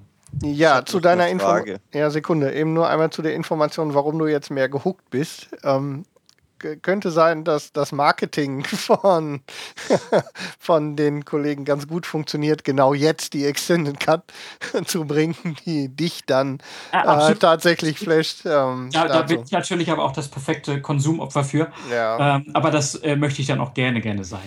Äh, zu der anderen Geschichte sofort, Thomas. Ähm, zu der anderen Geschichte äh, an der Stelle. Ähm, ich weiß nicht, ob das, ob diese, ob das den, die Smaug-Geschichte weiterbringt. Das habe ich nicht ganz so empfunden. Wie gesagt, meine Empfindung. Ähm, es gibt Szenen, die deutlich mehr an der Stelle zu, also zur, zur ähm, zum, wie hast du es genannt, zur Abrundung des Films beitragen. Ich sag eben nur ähm, Dol Guldur und die Erweiterung, die Gandalf da erfährt. Das Ja. muss ich da, darf ich tatsächlich nicht, nicht spoilern. Aber an der Stelle gibt es halt welche, die rein einfach zum Verständnis von bestimmten Dingen ähm, gut sind. Ähm, ein relativ großer Block ist ja, naja, relativ früh die Erweiterung, die Beorn erfährt, Mhm. ähm, hilft ganz ordentlich. Das wäre meine Frage gewesen. Ja, Gott sei Dank ähm, ist eine schön eine. Dann sind auch tatsächlich komplett unwichtige, also rein für die ähm, da für den für die Geschichte, aber die, wie du sagst, den der Gemeinschaft sozusagen, also dieser Reisenden weiterbringt. Das ist die Erweiterung ähm, mit dem verwunschenen Fluss. Ähm, die wir im Wald erleben, vor den, vor den Spinnen, ne, vor dieser Spinnenszene. Mhm. Da gibt es ja einiges, was die, was die, die, äh, was die Zwerge nochmal weiterbringt. Aber was, der, was die Geschichte jetzt nicht tatsächlich ernsthaft beeinflusst. Kommt der Wehrbär nochmal vor? Der Wehrbär? Er, er, meint Beon. Du meinst das ja Beon. Das ist, das ist Beon, der Ja, du meinst ja, ja, ja, der. Sorry, der ich steck da nicht Hautwandler. Drin. Beon, ist, Beon wird als, als Bärengestalt nicht erweitert, aber als eben halt in seiner, in Anführungszeichen, menschlichen Gestalt. Wir, werden, wir leben, das ist sogar relativ lang. Das jo. sind sogar irgendwie, weiß ich nicht, fünf, sechs, sieben Minuten mindestens, die da, die da zusätzlich drin sind, ähm, die auch wirklich wunderbar in diesen Zusammenhang passen. Und wir erfahren ja auch wirklich wichtige Dinge. Und also. ähm, wie gesagt, du hast vorhin die Szene mit Gandalf, mit den, mit den Gräbern von den Ringträgern, äh, von den Ringgeistern ähm, erwähnt, die ja dann auch nochmal wichtig ist, eben wie, das ist aber, da habe ich ja gerade schon gesagt, das dürfen wir auf gar keinen Fall spoilern, die ja. Ergänzung in äh, Dol Guldur. Aber ich würde natürlich die, ähm, die Extended Edition sowieso jedem Fan zu jeder Zeit empfehlen. Also ähm, ist Pflichtprogramm. Ähm, mit Sicherheit nicht nur wegen der Erweiterung des Films, sondern auch die da dran hängenden Extensions, die wieder neun Stunden zusätzliches Dokumentationsmaterial bringen. Wo ähm, eine ganz, ganz wichtige, entscheidende Neuerung drin ist gegenüber der Originaltrilogie für die Leute, die des Englischen nicht mächtig sind. Wer gerne die äh, äh, Filmregisseur-Kommentare während des gesamten Films gerne hört, ja. Ähm, in der Original-Ring-Trilogie waren die immer nur auf Englisch ohne jegliche Untertitel. Und das ist jetzt das allererste Mal, dass du Peter Jackson über die gesamte Laufzeit des Films die Audiokommentare hören kannst und du hast deutsche Untertitel. Gab es noch nie. Das ist gut. Das ist wirklich praktisch. Na? Auf jeden Fall äh, für jeden Fan sowieso eine Empfehlung. Also da, ja. geht, da geht ja kein Weg drum rum. Ähm, ich habe die Sache so gelöst, äh, wir hatten ja auch schon in unserem im, im WhatsApp, glaube ich, hatten wir die Diskussion kaufen oder nicht kaufen. Ähm, ich habe hab die Sache mit dem, wie mit dem ersten über iTunes gelöst. Richtig. Habe mir also die Extended-Version bei iTunes gekauft für einen kleinen Dollar. Ähm, habe damit nur Zugriff auf die Extensions, also auf die Erweiterung ähm, online und werde dann, wenn die Box da ist, dann alle zusammen irgendwie kaufen, je nachdem, was, es dann, für, so. was es ja. dann für Versionen gibt. Jan hat natürlich recht, er hat gesagt, ob ich dann hinterher nur noch einen zusätzlichen Schuber für die DVDs bekomme außenrum. Ähm, das das gab es ja auch. Ja. Ähm, vielleicht gibt es noch eine besondere Version, aber schlussendlich kommt es ja aufs Gleiche raus und ähm, Nerd, so habe ich es gelöst. Nerd-Fact an dieser Stelle, äh, meine Frau lacht da immer bei. Ich habe mir extra extra eine Vitrine gekauft mit indirekter LED-Beleuchtung, in der nur die Lord of the Rings und die Hobbit-Teile bis jetzt drin stehen. ja, ja also das ist das, das, Alarm, Nerd Alarm. Das, das so dazu, ja. Das sagt der, der aus, äh, aus, aus Lego Bettmobile und so baut. Ja, ja, das ist die, richtig. Die, die, die, Geisterjäger. Ja, ja, ja. ja. Aber so weit geht's, ne? so weit geht's bei mir nicht. Aber also, ähm, ich kann es verstehen. War. Ja, Thomas, du hattest noch eine Frage. Thomas, hattest du noch eine Frage? Ich dachte, du hast äh, nach, dem, nach dem Wolfmann gefragt. Nein, das war nur ein reingeworfener. Ach so, okay, schieß los. Wie viele Minuten gibt es denn extra? Äh, 25 äh, knapp. Ganz ich. genau, äh, jetzt kommt wieder der Nerd durch. 26,7 Minuten oh, mehr Film. Doch so viel. Yes. Das war im ersten Teil? Weniger. War es da? Äh, Waren es 13, glaube ich. 12 drei, oder 13? Nein, nein, nein, nein. Ich muss korrigieren, Herr von Achso, ja, Entschuldigung. 19, 19, Minuten. Oh ja, das. Äh, Entschuldigung, das macht natürlich einen riesen 19 Minuten mehr, mehr rumgelaufen. Oh Mann. Der also, Weg ist um, das Ziel. Aber das ist vielleicht, aber gut dass, gut, dass wir auf diesen Punkt von Thomas kommen. Muss man ja auch mal dazu sagen, weil vielleicht gibt es ja jetzt Leute, die haben auch den Extended Cut vom ersten Teil noch nicht gesehen. Im ersten Teil funktioniert der Extended Cut für mich nicht so gut. Also das vielleicht schon mal so ein bisschen vorab. Er hat zwar auch ein paar erweiterte Szenen. Die Badeszene Letztendlich sind die relativ nichtssagend ja, und bringen den Film nicht wirklich voran. Stimmt. Mhm. Also jetzt hat jetzt ist deutlich mehr Wichtigeres drin, ja, als ja. also was was auch tatsächlich ähm, den Film unterstützt. Im, Im, ersten Teil war halt viel drumrum. Genau. So. Ja. ja. Cool. Sehr schön. Gut, ich will nicht auf die Zeit äh, Tust es aber trotzdem. drücken, aber mache ich jetzt. Ähm, vielen Dank. Ich würde sagen, wir haben noch ein bisschen Feedback, Henrik, oder? Ja, haben wir. Und zwar. Hey, was ähm, ist mit Chuck?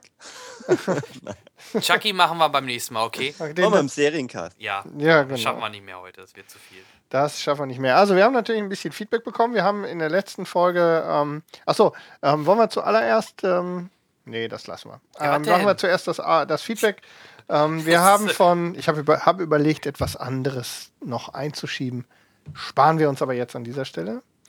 Ähm, wir hatten in der letzten Folge, da wir uns ja alle gegen das Schauen von den Turtles ähm, ausgesprochen oh, hatten, ähm, hatten, wir um, hatten wir um Rückmeldung aus der Hörerschaft gebeten und ähm, uns hat tatsächlich eine Beschreibung erreicht und ähm, da wir immer wieder sehr froh sind, wenn uns äh, unser Freund Oliver was schickt, ähm, diesmal tatsächlich auch eine Audiobotschaft und ähm, das nicht besonders lang, da hören wir mal eben rein, was der Olli zu sagen hatte. Hallo, liebes Team des Cinecast, hier ist mal wieder euer Oliver aus Trier und ich wollte mal meine Turtles-Kritik hier zum Besten geben, zu der ihr am letzten Cast aufgerufen hattet.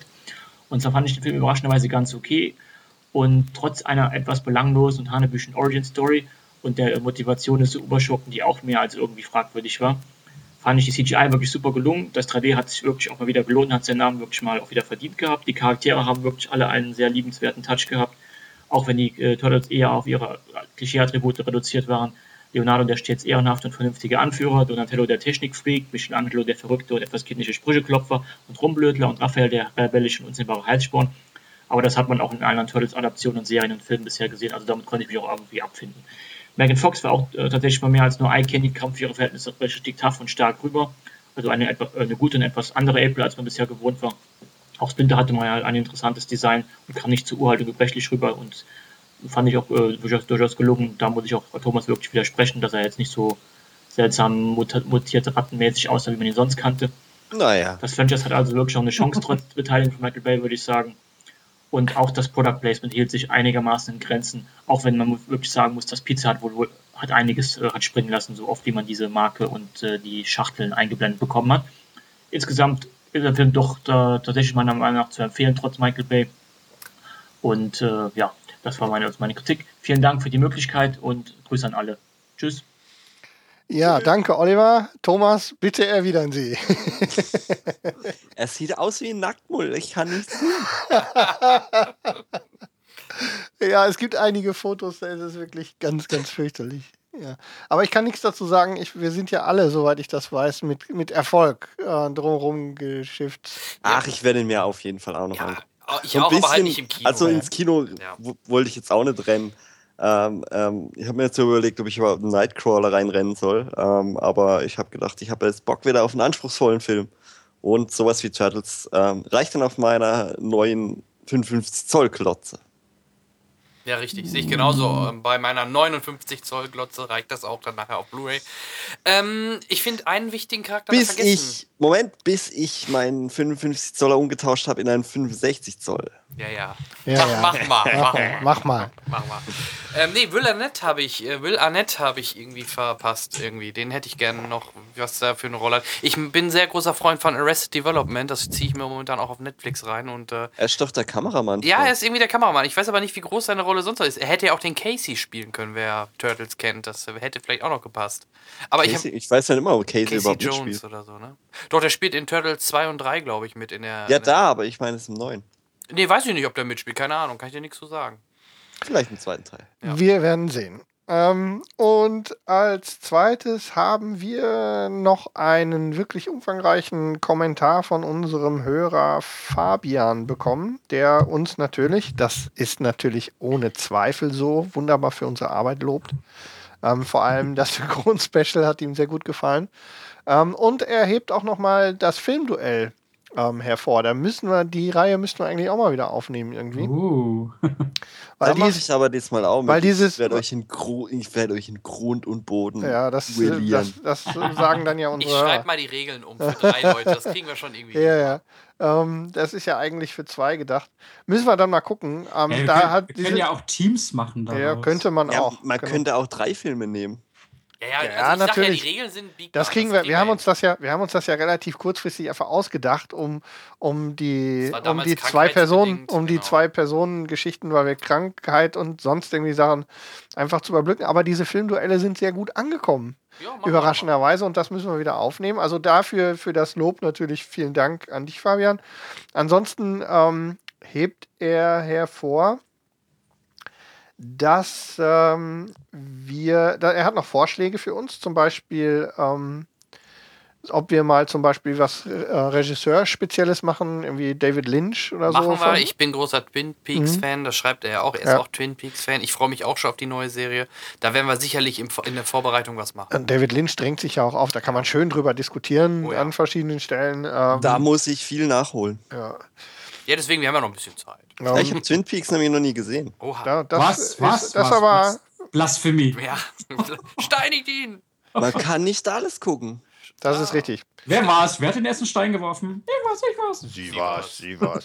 ähm, ist Weißvolk anwesend? Nein. Dann ähm, geht es um unsere Einstellung zur Fortsetzung. Das dürfte auch eine längere Veranstaltung sein. Ähm, er führt hier ähm, zu Recht, wie wir finden, Indiana Jones 4 und Star Wars Episode 1 bis 3 an. Mhm. Ähm, ja, wie gesagt, da haben wir natürlich ein echte, echtes Potenzial, das nochmal breit auszurollen. Hm. Ähm, kann eigentlich im, im, in der Regel immer sagen, der vierte Teil ist immer schlecht. Ja, sicher. Er hätte da so viel besser sein können, wäre Shia LeBuff nicht dabei gewesen. Ja, es gibt viele Dinge, die besser wären ohne Shia LeBuff. ähm, also die Welt zum Beispiel. Ähm, die, ja, es geht, geht darüber überhaupt nicht. Nee.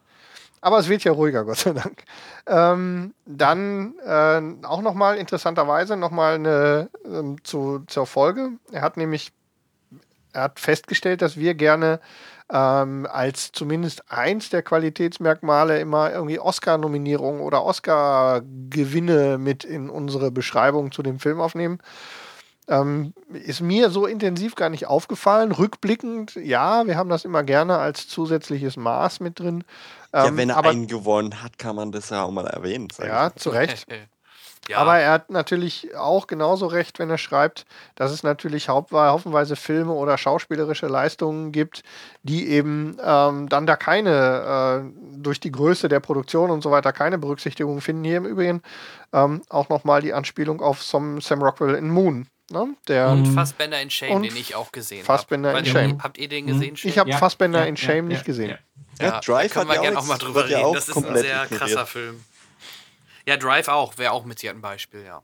Genau. Tja. Ich bin eben hier, deswegen bin ich jetzt auch gespannt auf, auf uh, Jake Gyllenhaals Leistung in, in, in uh, uh, Nightcrawler und ob, ob, das, ob, da was, ob da was geht. Ja, Februar, Februar, März. Februar, Februar März werden wir es wieder wissen. Ähm, dann werden wir Mit wieder in dieser Neil Runde. Patrick Harris macht, glaube ich, den Host dieses Mal. Ja, ja das könnte ja dann wieder ganz lustig Könnte wieder werden, lustig ja. werden, genau.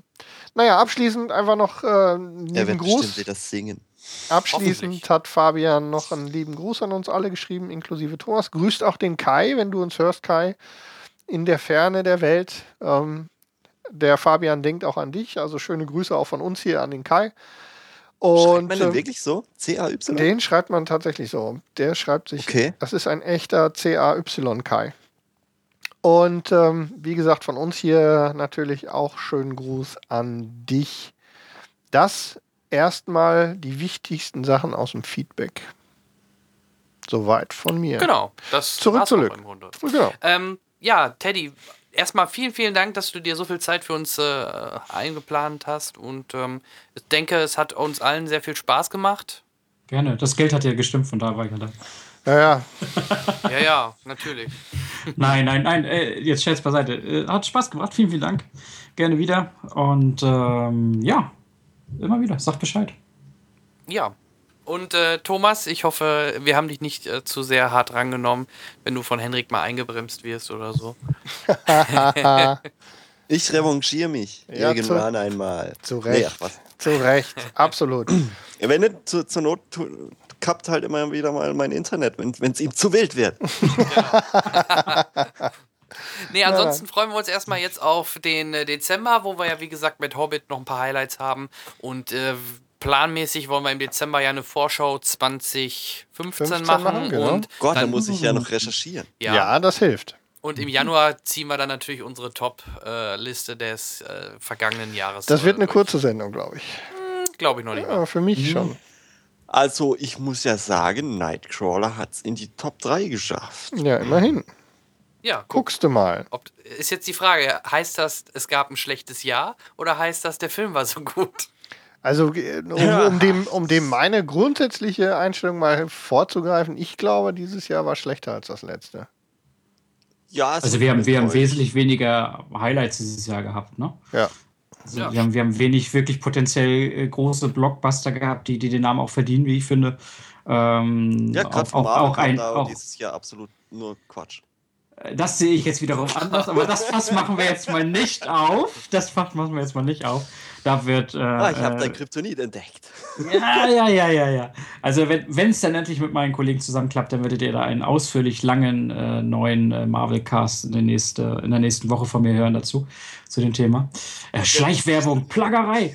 ähm, Nein, also das, das nicht. Aber ähm, ich fand halt auch solche, solche, solche großkalibrigen Sachen wie Gone Girl zum Beispiel, die ihr ja kurz gesprochen habt, ja. ähm, waren jetzt, waren jetzt äh, sind jetzt nicht so eingeschlagen, wie ich es erwartet hätte. Also an den Kassen oder äh, generell. Also auch, auch so Feedback so bei, bei mir in, in, in dem Freundeskreis mhm. äh, äh, nicht so, wie ich es erwartet hätte.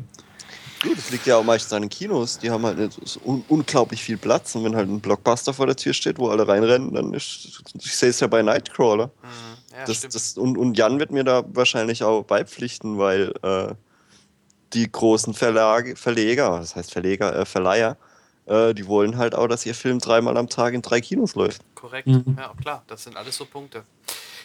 So, Gut. in diesem Sinne ähm, bedanke ich mich bei euch und ich wünsche unseren ja. Hörern, äh, euch allen da draußen eine schöne Adventszeit und äh, ja, viel Spaß und wir hören uns dann im Dezember wieder. Ganz genau, macht es Weihnachtscast. gut. Weihnachtscast. Uh. uh, und äh, artig Filme gucken gehen, ganz genau. wichtig. Haut rein. Bis, Bis dann. Bis dann. Tschüss. Tschüss. Ciao. Ciao. Ciao. Ciao.